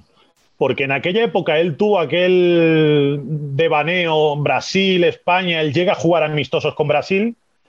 Y yo creo que el estilo de aquella España no le venía nada bien. No. Y el estilo de aquella Brasil le venía súper bien, porque era la Brasil de Dunga, que jugaba al contraataque, muy defensiva, que necesitaba un tío como él, oye, balones largos, jugar al espacio. O sea, él hubiera, yo creo, mezclado muy bien con ese fútbol y sin embargo se queda con la selección española que le daban valores al pie. Mm. y, ahí digo, Costa, evidentemente, es que lucía poquísimo. O sea, yo creo que él también eh, se equivocó un poco deportivamente con la elección de quedarse con España. Mm. Sí. O Ramos fue muy convincente, que no, nunca sabremos lo que. Sí, sí, acordaos que Ramos René, se hicieron súper amigos. No, no, y Sergio, se hicieron súper amigos. Pasaron de ser como archienemigos a que todo el mundo dijera que había sido poco menos que uno de los padrinos en el vestuario de Diego Costa, Sergio Ramos. ¿Ah, sí? Que tiene Sí, que sí. haber ahí una conexión telepática, o sea que seguramente sin comunicación verbal ellos se tienen que entender, misma sintonía, pa, pa, pa. Sí, Sí, sí, muy posible. muy posible. ¿Cómo es eso? Great minds think alike. Think alike, exacto, exacto. Irán juntos a exposiciones de Dalí, ¿tú crees? Pero bueno, qué, Porque qué ahora Diego tiene maravilla, mucho tiempo libre. Tiene mucho qué tiempo maravilla libre de vídeo, que es eh, sensacional. O sea, Instant Classic, ¿eh? qué, qué maestro, tío. Es que qué, qué- qué maestro, tío. Es que es es el número uno, tío. ¿Y eso creéis que es, es el vídeo ese? ¿Creéis que el realizador es René? O sea, eh, eso es, Debe- yo creo que sí, ¿no? es un film de René Ramos. No lo sé, ¿eh? A igual, film igual es de by Terence Malick, ¿eh? Porque es que a mí me pareció de verdad. Por el uso de la luz. O sea, es una obra redonda, ¿eh? La música. Recuerdo que me, me lo pasaron por WhatsApp y yo lo vi recién levantado y, y tuve ese momento de decir, sigo, igual sigo dormido, ¿sabes? Igual, igual esto no está ocurriendo, ¿sabes? El director de Cinemanía no, no se moja sobre este vídeo. Sobre la factura. Os he de- perdido un rato y no, y no, y no sé de qué vídeo estáis bueno. hablando. Pero toda referencia a Bueno, Terrence pues es bien recibida. Casi mejor, casi mejor. Bueno, voy, a cerrar yo esta pregunta con Mariano Pernía, jugador ¿Cómo es posible? ¿Cómo es posible? en el verano de 2006 dio un Madre gran mía. salto, quizá demasiado. Madre mía. Yo le venía viendo en Getafe. eh, Yo, como sabéis, fui bastante al campo del Getafe por aquella época, aunque vivo en la otra punta de Madrid. Y Mariano Pernía me parecía un gran lateral en el Getafe. O sea, era un jugador eh, de, de- lo mejor a lo que podía asp- aspirar el equipo. El porque- Getafe que llevaba PSG en la camiseta, Ese, que tú decías. ese, Pero- sí señor, sí señor. Pero, pero porque este. Claro, luego me enteré que era una constructora. Una constructora, de por allí, efectivamente. Pedro, Simón y Gonzalo, ¿no? Claro, este tipo de cosas, ¿no? El, Claro. el primer, im- la primera impresión de PSG me, me dejó, me acuerdo. Sí, sí. Pues eh, Pernía era el mejor lateral posible casi, ¿no? Para ese equipo porque tiraba unos zambombazos tremendos, Sí, sí, sí. tiraba las faltas, a balón parado era bueno, tenía Muy muy, bueno. muy buen golpeo de balón, corners, penaltis y era un lateral que era muy solvente, se incorporaba al ataque y defensivamente pues no estaba mal tampoco. Claro, igual no estaba tampoco preparado para en el verano de 2006 de repente fichar por el Atlético de Madrid y Sí. con la lesión de Asier del Horno ser convocado de urgencia para ser su sustituto en la selección nacional de Luis Aragonés, Alemania 2006. Y como titular, o sea, pasó a ser titular a la unidad A porque juega los dos primeros partidos, Ucrania y Túnez. Contra Arabia descansa, como descansaron los titulares, y contra Francia, cuando se elimina Francia, Pernía juega. Me he vuel- vuelto a ver los goles de aquel partido por si acaso, eh, claro, como este hombre fue objeto de tal escarnio, digo, a ver si es que en los goles del el 3-1 aquel con Francia eh, estuvo muy mal. Bueno, no en los goles no, pero la verdad es que en, en general le quedó muy grande al, al hombre la, la camiseta de España. Luego la del Atleti también. Estuvo allí cuatro años, creo. Y, y un dato absurdo de estos que nos gustan es que él es hijo de futbolista, es hermano de futbolista, pero es que tanto su padre como su hermano como él, después de dedicarse al fútbol, se han dedicado al automovilismo. y él ha pilotado Ah, sí. en, en muchas competiciones. Tiene un, bueno, creo que lo sigue haciendo, de hecho, tiene un largo historial en, en competiciones de motor en Argentina. Un poco el Cañizares eh, Sí, argentino. ¿no? Yo tengo con Pernía un. Hay un dilema interno, porque antes del Getafe, él viene del Recre. Del Recre, que, el que llega a la final de Copa, ¿no? Y yo eh, le vi jugar también a muy buen nivel en Huelva. De hecho, yo creo que si tú haces un once histórico del Recre, Sale, ¿no? el lateral izquierdo, si no está Pernía, igual es la segunda opción. O Pues sea, es que, está es que muy Alfredo, arriba. Alfredo Duro no fichaba medianías en aquella Eh, época, sí, sí. Fran. Entonces, claro, por un lado yo tengo a mis amigos de Huelva que tienen un gran recuerdo de Pernía y por otro, ten- por otro tengo a mis amigos de Madrid, colchoneros, Claro. que le tienen como un meme andante. Entonces muchas veces mm, me encuentro un poco yo entre, entre Mm. dos aguas. No sé si defenderlo con unos y vilipendiarlo con otros o viceversa, no sé. Bueno, Es es, un que poco son, raro. es que son distintos niveles de exigencias y de todo. Y yo creo que el hombre demostró que en el Recre y en Getafe muy bien y, y bueno, más arriba, pues yo creo que le costó mucho y que no, no lo consiguió. Bueno, os quiero preguntar también, por salir un poco de España, ¿cuál es vuestro nacionalizado favorito de otras selecciones? ¿Empiezas tú, Fran? Yo eh, he pensado, hay varios, eh, porque claro, esta es una la típica pregunta que se abre ¿no? a, a morro fino, ¿no? De incluyo al típico Klose que nació en Polonia, pero luego fue un mito de los mundiales con Alemania, pero me he ido, me he ido a la chanza. Y yo aquí he dicho Bien. Benjamín. Benjamín. Zarandona. Sí, señor. Es que hay otro. Buenísimo. Benjamín Zarandona en su eh, celebérrima etapa en Guinea Ecuatorial, de la que hay un, un reportaje espectacular de Canal Plus. Yo ahora, además, que tengo mucho contacto profesional con Alberto Yobo, que es, que es muy majo y que, y que estuvo muy metido también en aquellos años de españoles yéndose a Guinea porque sus abuelos o sus padres eran de allí y llegaban y historias de choques culturales muy graciosos y tal. Y claro, ese documental que a mí ya, o ese reportaje que en su día me impactó, ¿no? Eh, Aquel de que, que le da un vaído a Benjamín en un partido con Guinea y él quiere salir a jugar, ¿no? Suéltame que puedo, tal. Y le intentan sujetar para que no vuelva al campo, tal. Yo, a mí esa historia ya desde fuera me encantaba, pero cuando Alberto me ha contado la intrahistoria de ese partido, yo ya tengo ese partido eh, o sea, me río yo de- de- del partido del siglo entre Italia. O sea, me- es que yo creo que ese es el- realmente el partido del siglo. Porque es que Benjamín, la historia de ese partido es que él, por lo que sea, no descansa muy bien la noche anterior. Cosas que en Malabo, Eh. distracciones, distracciones que. Y llega a ese partido con a lo mejor media hora de sueño. Y lo que él hace en ese partido es lanzar una falta que llega botando a la barrera y desmayarse. Son las dos cosas que hace en ese partido. El teórico jugador franquicia que dirían en la NBA de aquella selección. El hombre que viene diciendo, chicos, vengo de España a enseñaros cómo se juega esto. Lo que hizo fue o sea, Sí. ese, ese estreno espectacular por todo lo alto. Y encima él se, empeñó, se empeñaba en volver al, al campo y, y menos mal que los médicos yo creo que evitaron que, que le diera ya el, el amarillo total. Pero, pero es que me parece, o sea, me parece una tarde que, que- que teníamos que glosar hoy aquí en, Sí, en sí, el sí. podcast. Hombre, ¿dónde, dónde mejor que en este canal, ¿no? Para contar ese ¿Quién es partido. Close después de esto? Claro, Los goles en el. Mundial de Close me dan igual ya, Miguel. Absolutamente. Enorme Zarandona, Sí, sí. compañero en las lides comentaristas en Carrusel. El único que hace dos equipos, el Betis y el Valladolid. Sí, es verdad. Comenta dos equipos, Sí, es sí, porque- comentarista de- indiscutible, comentarista indiscutible de los, de los dos. Y un crack, todo hay que decirlo, ¿eh? Todo el mundo habla fenomenal de él como persona, un tipazo. Sí. ¿Estás, estás eh, mandando un mensaje a Dani Garrido, a lo mejor, Carleto? En absoluto. Bastante tengo con lo mío. Dinos cuál es tu jugador favorito de otras cierto, selecciones. estaba pensando en cómo sería saber y empatar en inglés para el libro, para la traducción. Es, lo dejaríamos en know and draw o to know and to draw, que es, yo creo, que impacta mucho más, ¿no?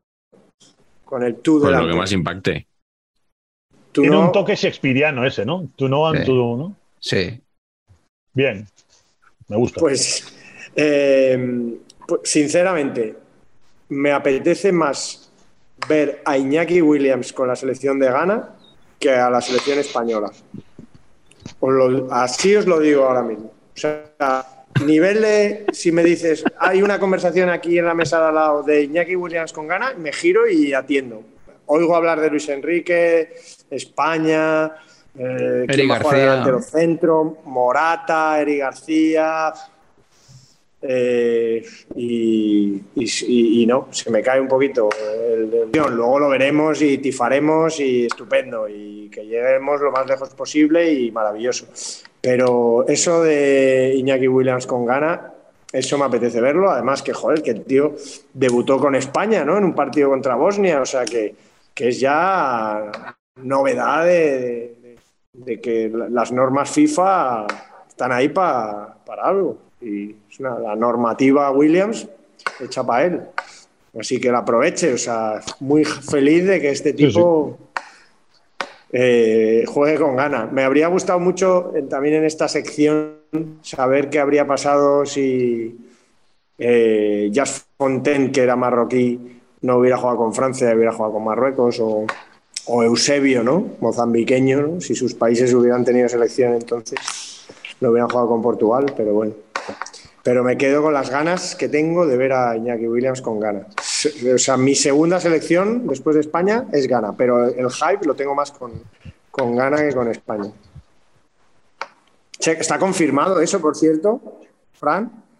¿El O sea, está- Lo de Ghana, sí. Que va a ir al. ¿no? Sí, sí, sí, sí, dicho por él.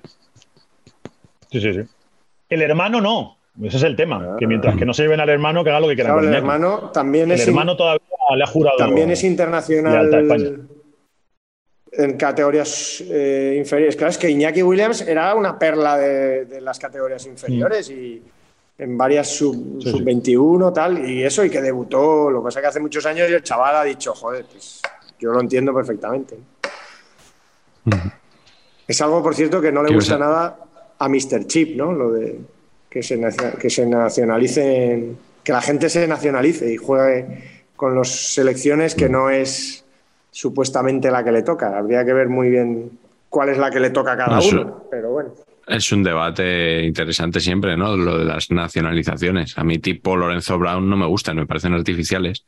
Otra cosa es que haya una persona que lleve 800.000 años en un país y que tanto para él como para el equipo sea bueno que se nacionalice. Yo ahí sí lo veo bien. Es lo que explicábamos un día. Lorenzo Brown no, pero Laporte sí.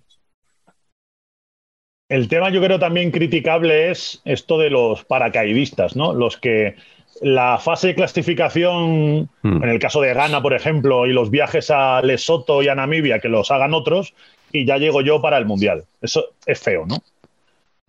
Que se quite el que se ha comido los aviones Sí. eh, de dudosa calidad mm, eh, Ghana Sierra Leona y que me pongo yo, que vengo Volvemos solo a a- jugar el Mundial. Volvemos a las ventanas FIBA, pero no, no, no vamos a entrar.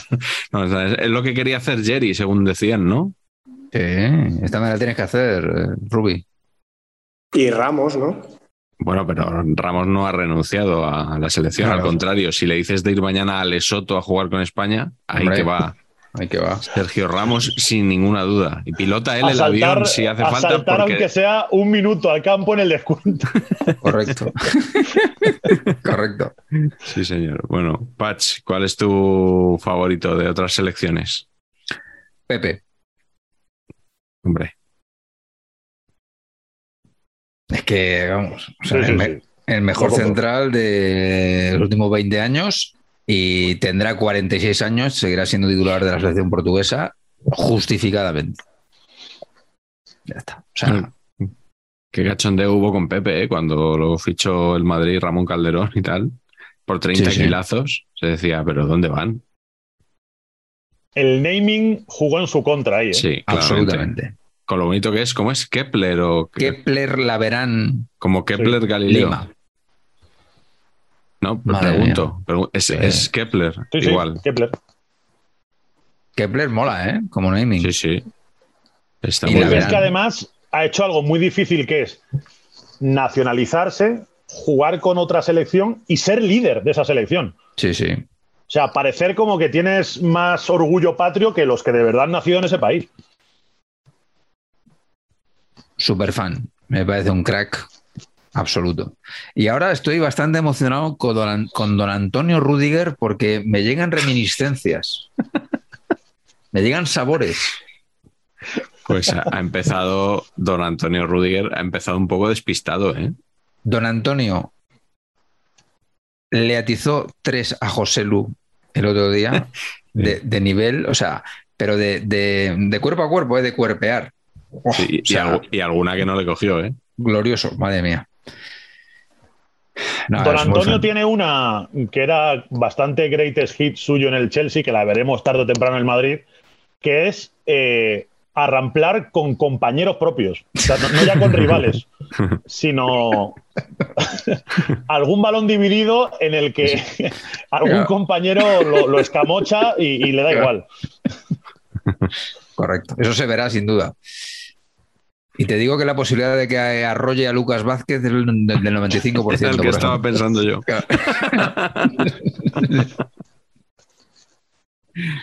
Don Antonio y, y Militao Ojo. juntos. Sí, sí, sí, sí, Ojito. total. Yo creo que esa es una. Ya jugaron el día Sí, del sí, español sí. así y falta y pusieron a Álava de lateral izquierdo y sin Álava ahí. A mí me parece que esos dos son dos cariocos, dos locos Sí, sí. cariocos. Bueno, pues cierro yo esta ronda. He dudado entre Camoranesi, Hombre, muy bien. y que Muy claro, bueno. es que Camoranesi tiene un naming Muy, muy bueno. muy seductor. muy bueno y además sí, él sí, es sí. argentino, nacionalizado italiano y como en Argentina hay muchos apellidos de origen italiano, él te encaja perfectamente en las dos Pero- nacionalidades. pero perfecto. Sí, Mauro Camoranesi. O sea, es un nombre, podemos decir, ambivalente. Sí, es verdad. Pero por un pequeño detalle me he quedado con Deco, otro portugués, eh, porque, bueno, era un jugadorazo y sobre todo por el detalle de que tiene una jugada que tiene, él tiene el copyright y que tantos años después todavía recordamos cuando alguien pega un tirito desde la frontal que así como quien no quiere la cosa toca en alguien, eh, se desvía la trayectoria y acaba entrando con el portero batido al otro lado, pues ese es el tirito que hacía siempre Deco. Y, y yo creo que alguien que ha conseguido que le recordemos Eh, por esa jugada, Copyright, sí, sí. Claro, dice, no, es que tiene, tiene lo de siempre, no tiene suerte. Bueno, cuando lo hace mm, tres veces en cada temporada, pues a lo mejor no es, no es tanto suerte, ¿no? Sino que sabe, sino que sabe hacerlo. Así Yo que quiero recordar que hubo reportajito del Sport o del mundo deportivo con Deco tratando de convencer al personal de que lo hacía queriendo. Ah, Cre- creo recordar, ¿eh? que hubo campañita de, de Sí. ojo que Deco es un virtuoso del rebote. no, no, no. juega tres bandas, es-. Sí, sí, sí, sí, total. seguro. Como el de Lewandowski del otro día de, Sí. de tacón. Que era una pared y, y va a acabar siendo gol suyo. Pero déjales que disfruten, eh, Carleto, a los culés con, con ese gol. Sí, sí, sí. Fue Pepe el que metió un gol de, de- de- por, por compensar. Fue Pepe el que metió un gol de Cristiano, ¿no? Sí, es verdad. Sí, que le dio la espalda. una Pepe y le querían dar el gol Sí, a sí, Cristiano. hubo- bueno, una, pole- una No, polémica. de hecho, me parece tan- creo recordar que se lo dieron. Que, me, que me parece absurdo, o sea, pues me parece absurdo de toda absurdidad. Creo recordar que hubo una temporada entera Es en la que entre, el pichichi de marca y las cuentas oficiales de datos, pues Mr. Chip, tal cual, había Sí. un gol de, Sí, sí. de diferencia. De hecho, lo hubo ya per, per secula seculorum este, cada vez que se comparaba los goles de Cristiano y de Messi, eh, porque Messi tuvo uno parecido con Alexis Suárez también. Eh, Alexis eh, Sánchez, Sánchez. perdón. Mm. Eh, y No, pero Alexis lo metió y, dijo que no. claro, claro, claro, por eso. que, eh, y había ahí un, había un desfase en las contabilidades por esos dos goles, pero que la, la gente se volvía, se volvía loquísima con eso de eh, a los medios de comunicación cuando sacaban las cifras ahí insultando que le habéis quitado un gol a este, se lo habéis dado al otro. Bueno, bueno, bueno, bueno. Tremendo. Qué tiempos tremendo. tuiteros aquellos, ¿eh? Sí, sí, Sí, sí. El, también. el- el otro día lo hablaba con, Lo hablaba, con unos, claro, lo hablaba con unos amigos de que vosotros conocéis bien, los que hacíamos diarios de fútbol, en, nuestro chat, que alguien decía, a ver, es que llevamos con lo de que Twitter es un lodazal 12 eh, años. Eh, pues si, llevas 12 años en el lodazal, ¿por qué no te has ido todavía, no? Claro, ahí Segurola, por ejemplo, lo tuvo claro. Claro, Segurola dijo, hasta luego. Cerró la cuenta. Bueno, luego tuvo otra cuenta luego, que tú, Fran, estuviste intentando averiguar. Sí, una B, una cuenta B. Una cuenta B, sí, sí. una cuenta de Stalker. ¿Lo conseguiste o no lo...? Pues yo creo que en su día alguien me la terminó diciendo, pero como no, o sea, que no publicaba nada ni hacía nada en esa cuenta, pues tampoco era muy... Ya no tenemos exclusiva. No. Vale. Pero es verdad que fueron varios. Gistao en su época también, quiero recordar, que para descanse el pobre, que se bajó rápido en cuanto empezó el tema. Fue otra otro tweet star fugaz también. Sí, sí. Bueno, pues nada, nosotros ahí seguimos con, en, el Lodazal. Eh, muy a gusto. Y os quiero hacer una última pregunta antes de ir a la glorieta Paqui, eh, que es ¿a qué jugador de los que están ahora mismo disponibles, es decir, no me digáis Leo Messi ni Karim Benzema, nacionalizaríais para jugar con la selección? ¿eh? De los que se puedan, de los que no hayan sido internacionales todavía con, otra selección. Eh, Patch, ¿tú con cuál te quedarías? Pues yo tengo que decir que estoy muy impresionado con el rendimiento de Vinicius Souza. Centrocampista de envergadura eh, y de poderío, que el otro día contra el Madrid, con el centrocampista del español, eh, a pesar de ser ninguneado por Edu Aguirre, la presentación del equipo, ¿no? que dijo 10 jugadores y el que no dijo fue Vinicius Souza. Eh, el hombre dolido, seguramente espoleado por esta, por esta falta de respeto, ¿no? Eh, una, tuvo una actuación memorable y es el típico tío macho que las da todas. O sea, que no sabes cómo lo hace, pero corta, reparte. Con el balón de los pies, pues mira, pues si el balón prefiere.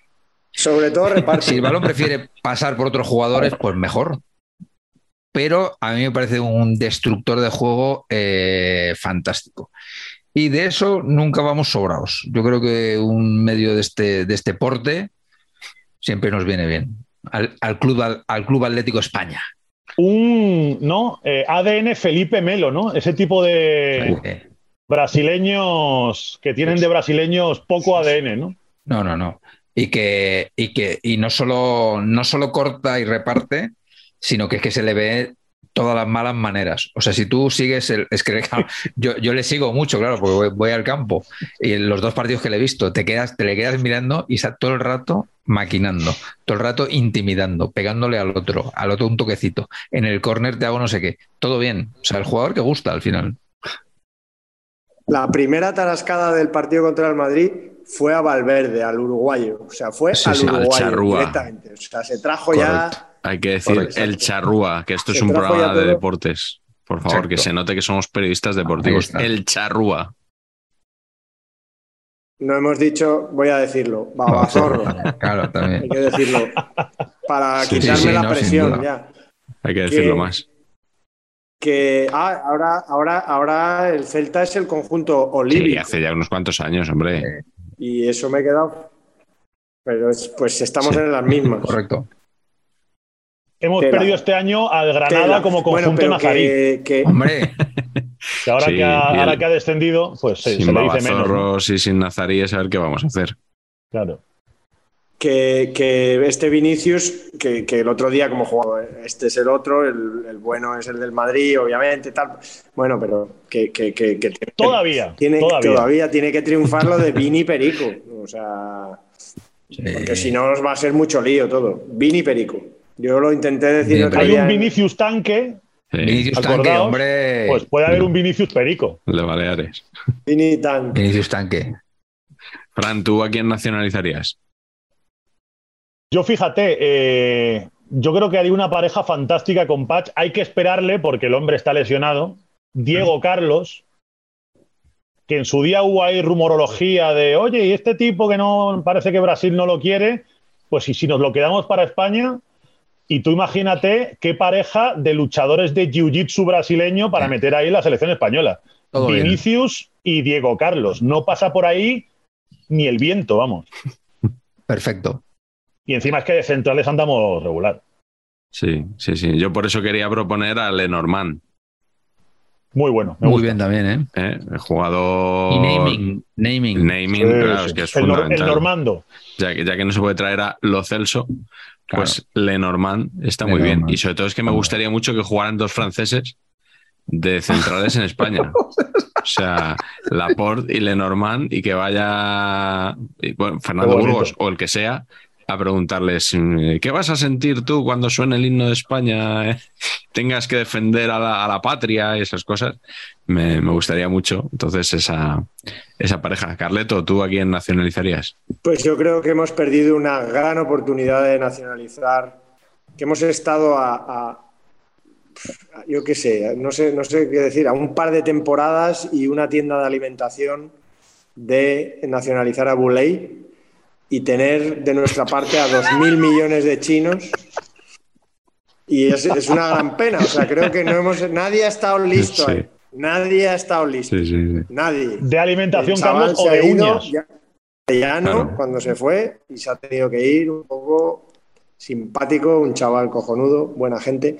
Pero me quedo con Lucas Boyer, el servicio de documentación de Juan María Alfaro. Me ha pasado el nombre de, de que Lucas Boyer podría, podría ser seleccionable. Me parece un delantero centro 9, estilo ahora que tenemos en español a José Lu, y más joven, de ese estilo rematador, que se fabrica las jugadas dentro del área. Me, me gusta mucho.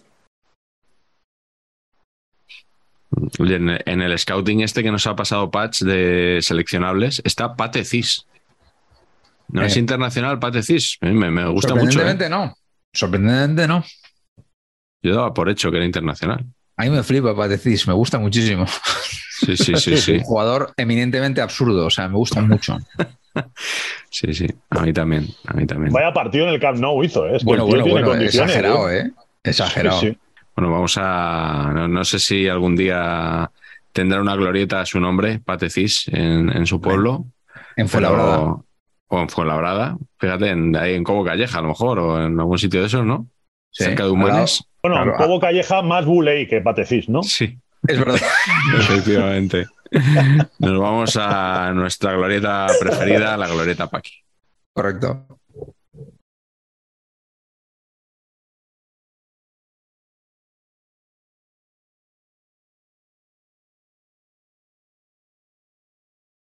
Pues ya estamos en la glorieta Paqui y hoy yo creo que la pregunta que ha preparado.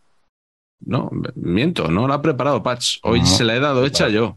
Claro, se la he dado yo, hecha busco- yo. yo te busca- yo te he hecho el trabajo sucio. Sí, sí. Yo he hecho la pregunta y él ha propuesto los nombres que vamos a leer para que digamos pulgar arriba o pulgar abajo a cuáles de estos jugadores nacionalizaríamos para jugar con España En este No. mundial. en este Mundial de Qatar 2022 o como dicen los modernos 2022. Eh, son jugadores eh, que no pueden jugar con España porque son estrellas mundiales la mayoría y están jugando con otras selecciones. Pero bueno, nos da pie a hacer el, el jueguecito que al final la glorieta Paqui, pues eh, con este nombre que tiene la sección, pues no va a haber mucha gente que se la tome en serio, creo yo, ¿no? Eh, vamos a empezar con un jugador del que hemos hablado hace apenas unos minutos, que es Vinicius Junior. Yo digo sí, pero ¿Pero qué? si juega de bandero en defensa de 5. Hombre, como le puso Zidane el día del Chelsea.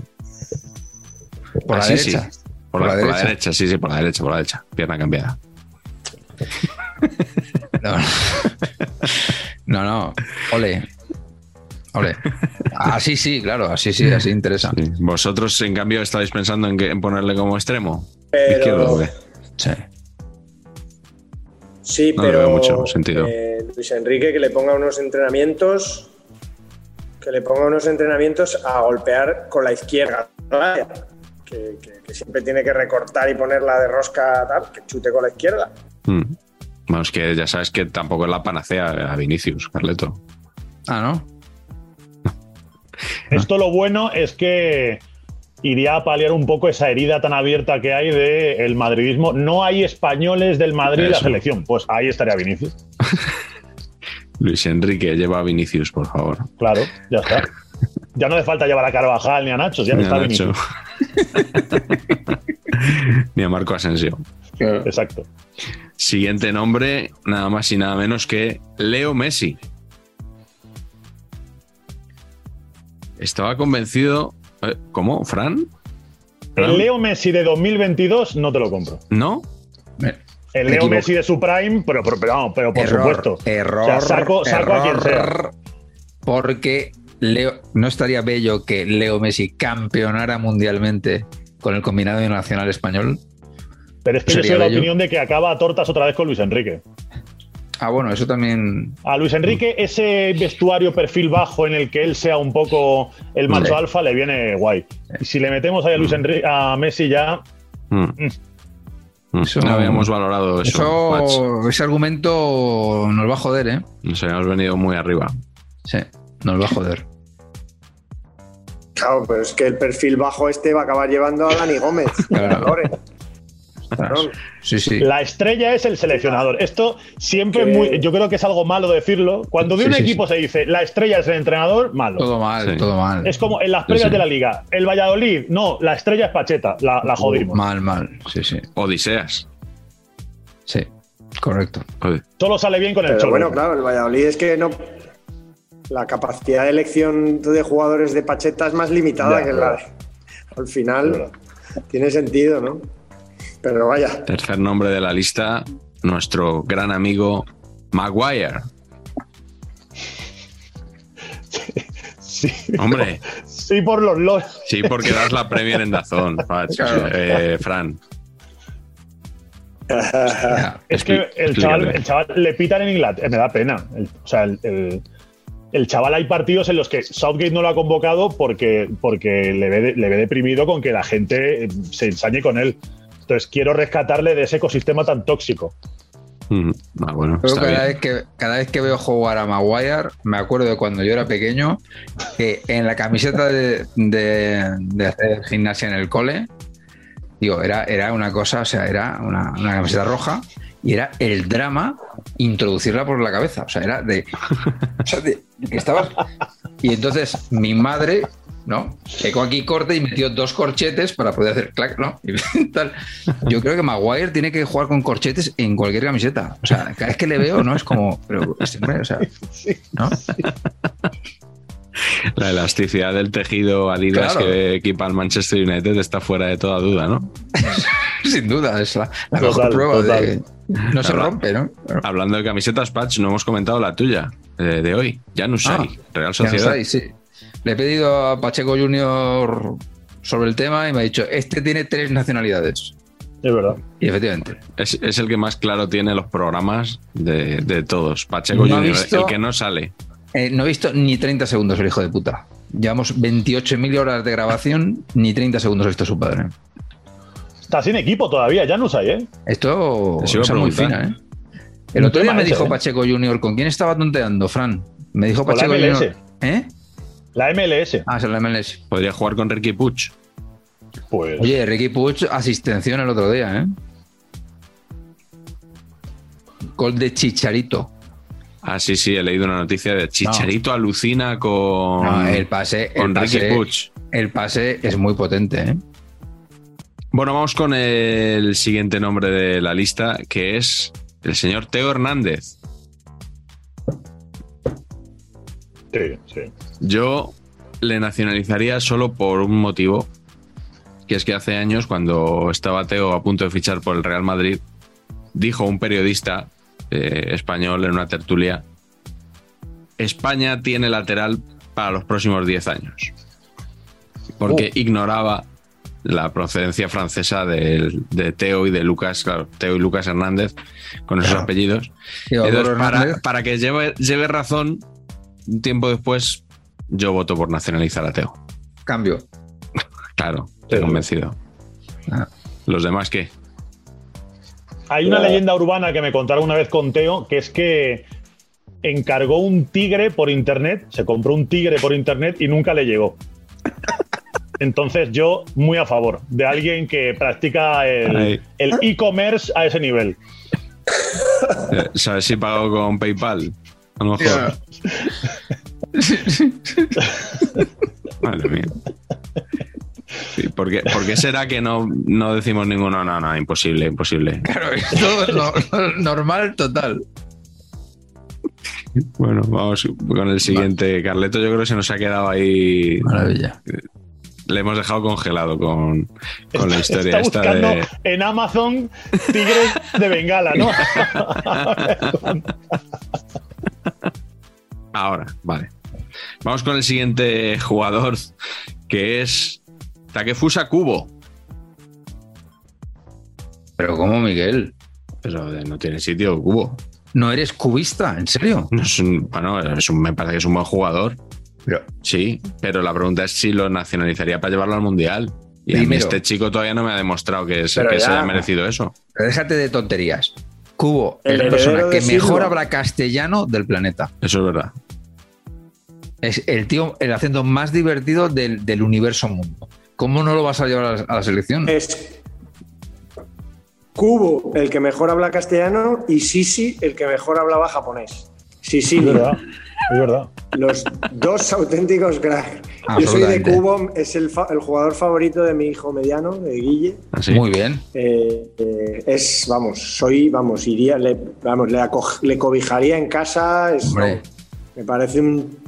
Y aparte que creo que es un buen futbolista. ¿eh? Otro también con dos no remaches en la camiseta aquí, ¿eh? Sí, sí, con dos remaches de la camiseta, correcto. O tres. Correcto, correcto. Correcto. Cabezoncete.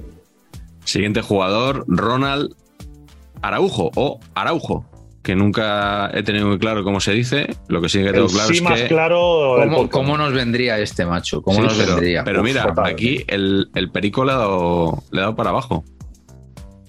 Te has dejado Hombre. llevar por tus colores, Carleto. Eh, no quiero ya más problemas di- diplomáticos con, con países con los que estamos en conflicto últimamente. No nos conviene. Yo creo, yo, denegado. ¿Cómo es el sello ese? Ah, no pasa la aduana. Pero tenemos problemas con, con el país charrúa.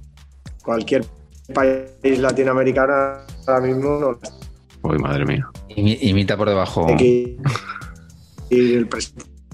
Como dijo Garci, Yo, yo te puedo, yo te- yo te puedo hacer Jesús Gil si quieres. de Paquito. Muy, muy buenas tardes. Dale, dale, tío. Es que fue. ¿Cómo estáis? lo peor es que fue con ese tono, ¿eh? O sea, el Paquito lo habéis clavado. ¿eh? Aquí, tío. O sea, ha sido una Magdalena de Proust este momento, ¿eh? No, a ver, tenemos a Carlos ahora, yo creo que sin sonido.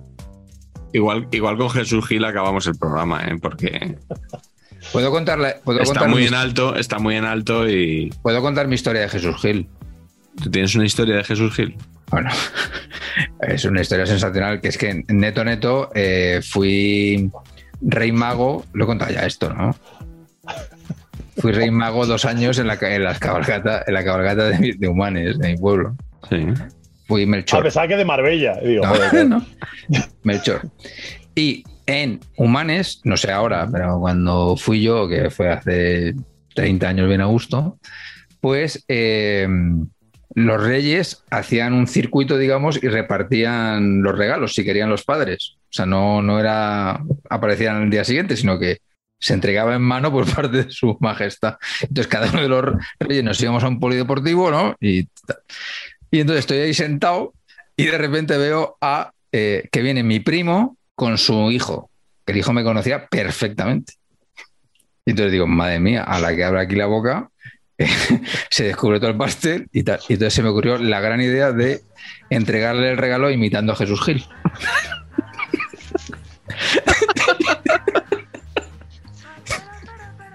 y entonces le dije, Tanis, te has portado bien este año. Y entonces se puso a llorar como una puta magdalena.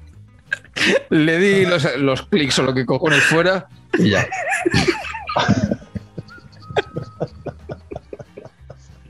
Así fue, mis queridos amigos. Ese es un truco del que han tirado en este país Florentino Fernández y Patch.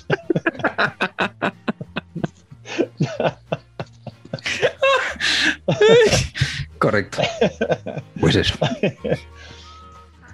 Pasamos ya de, de glorieta, ¿eh? Se acabó, ¿no? Se ha acabado. O Campos ahora no lo digo yo, vamos. No le interesa ya a nadie. O Campos y Obameyang, vamos, que le den a Ocampos y Ay, madre.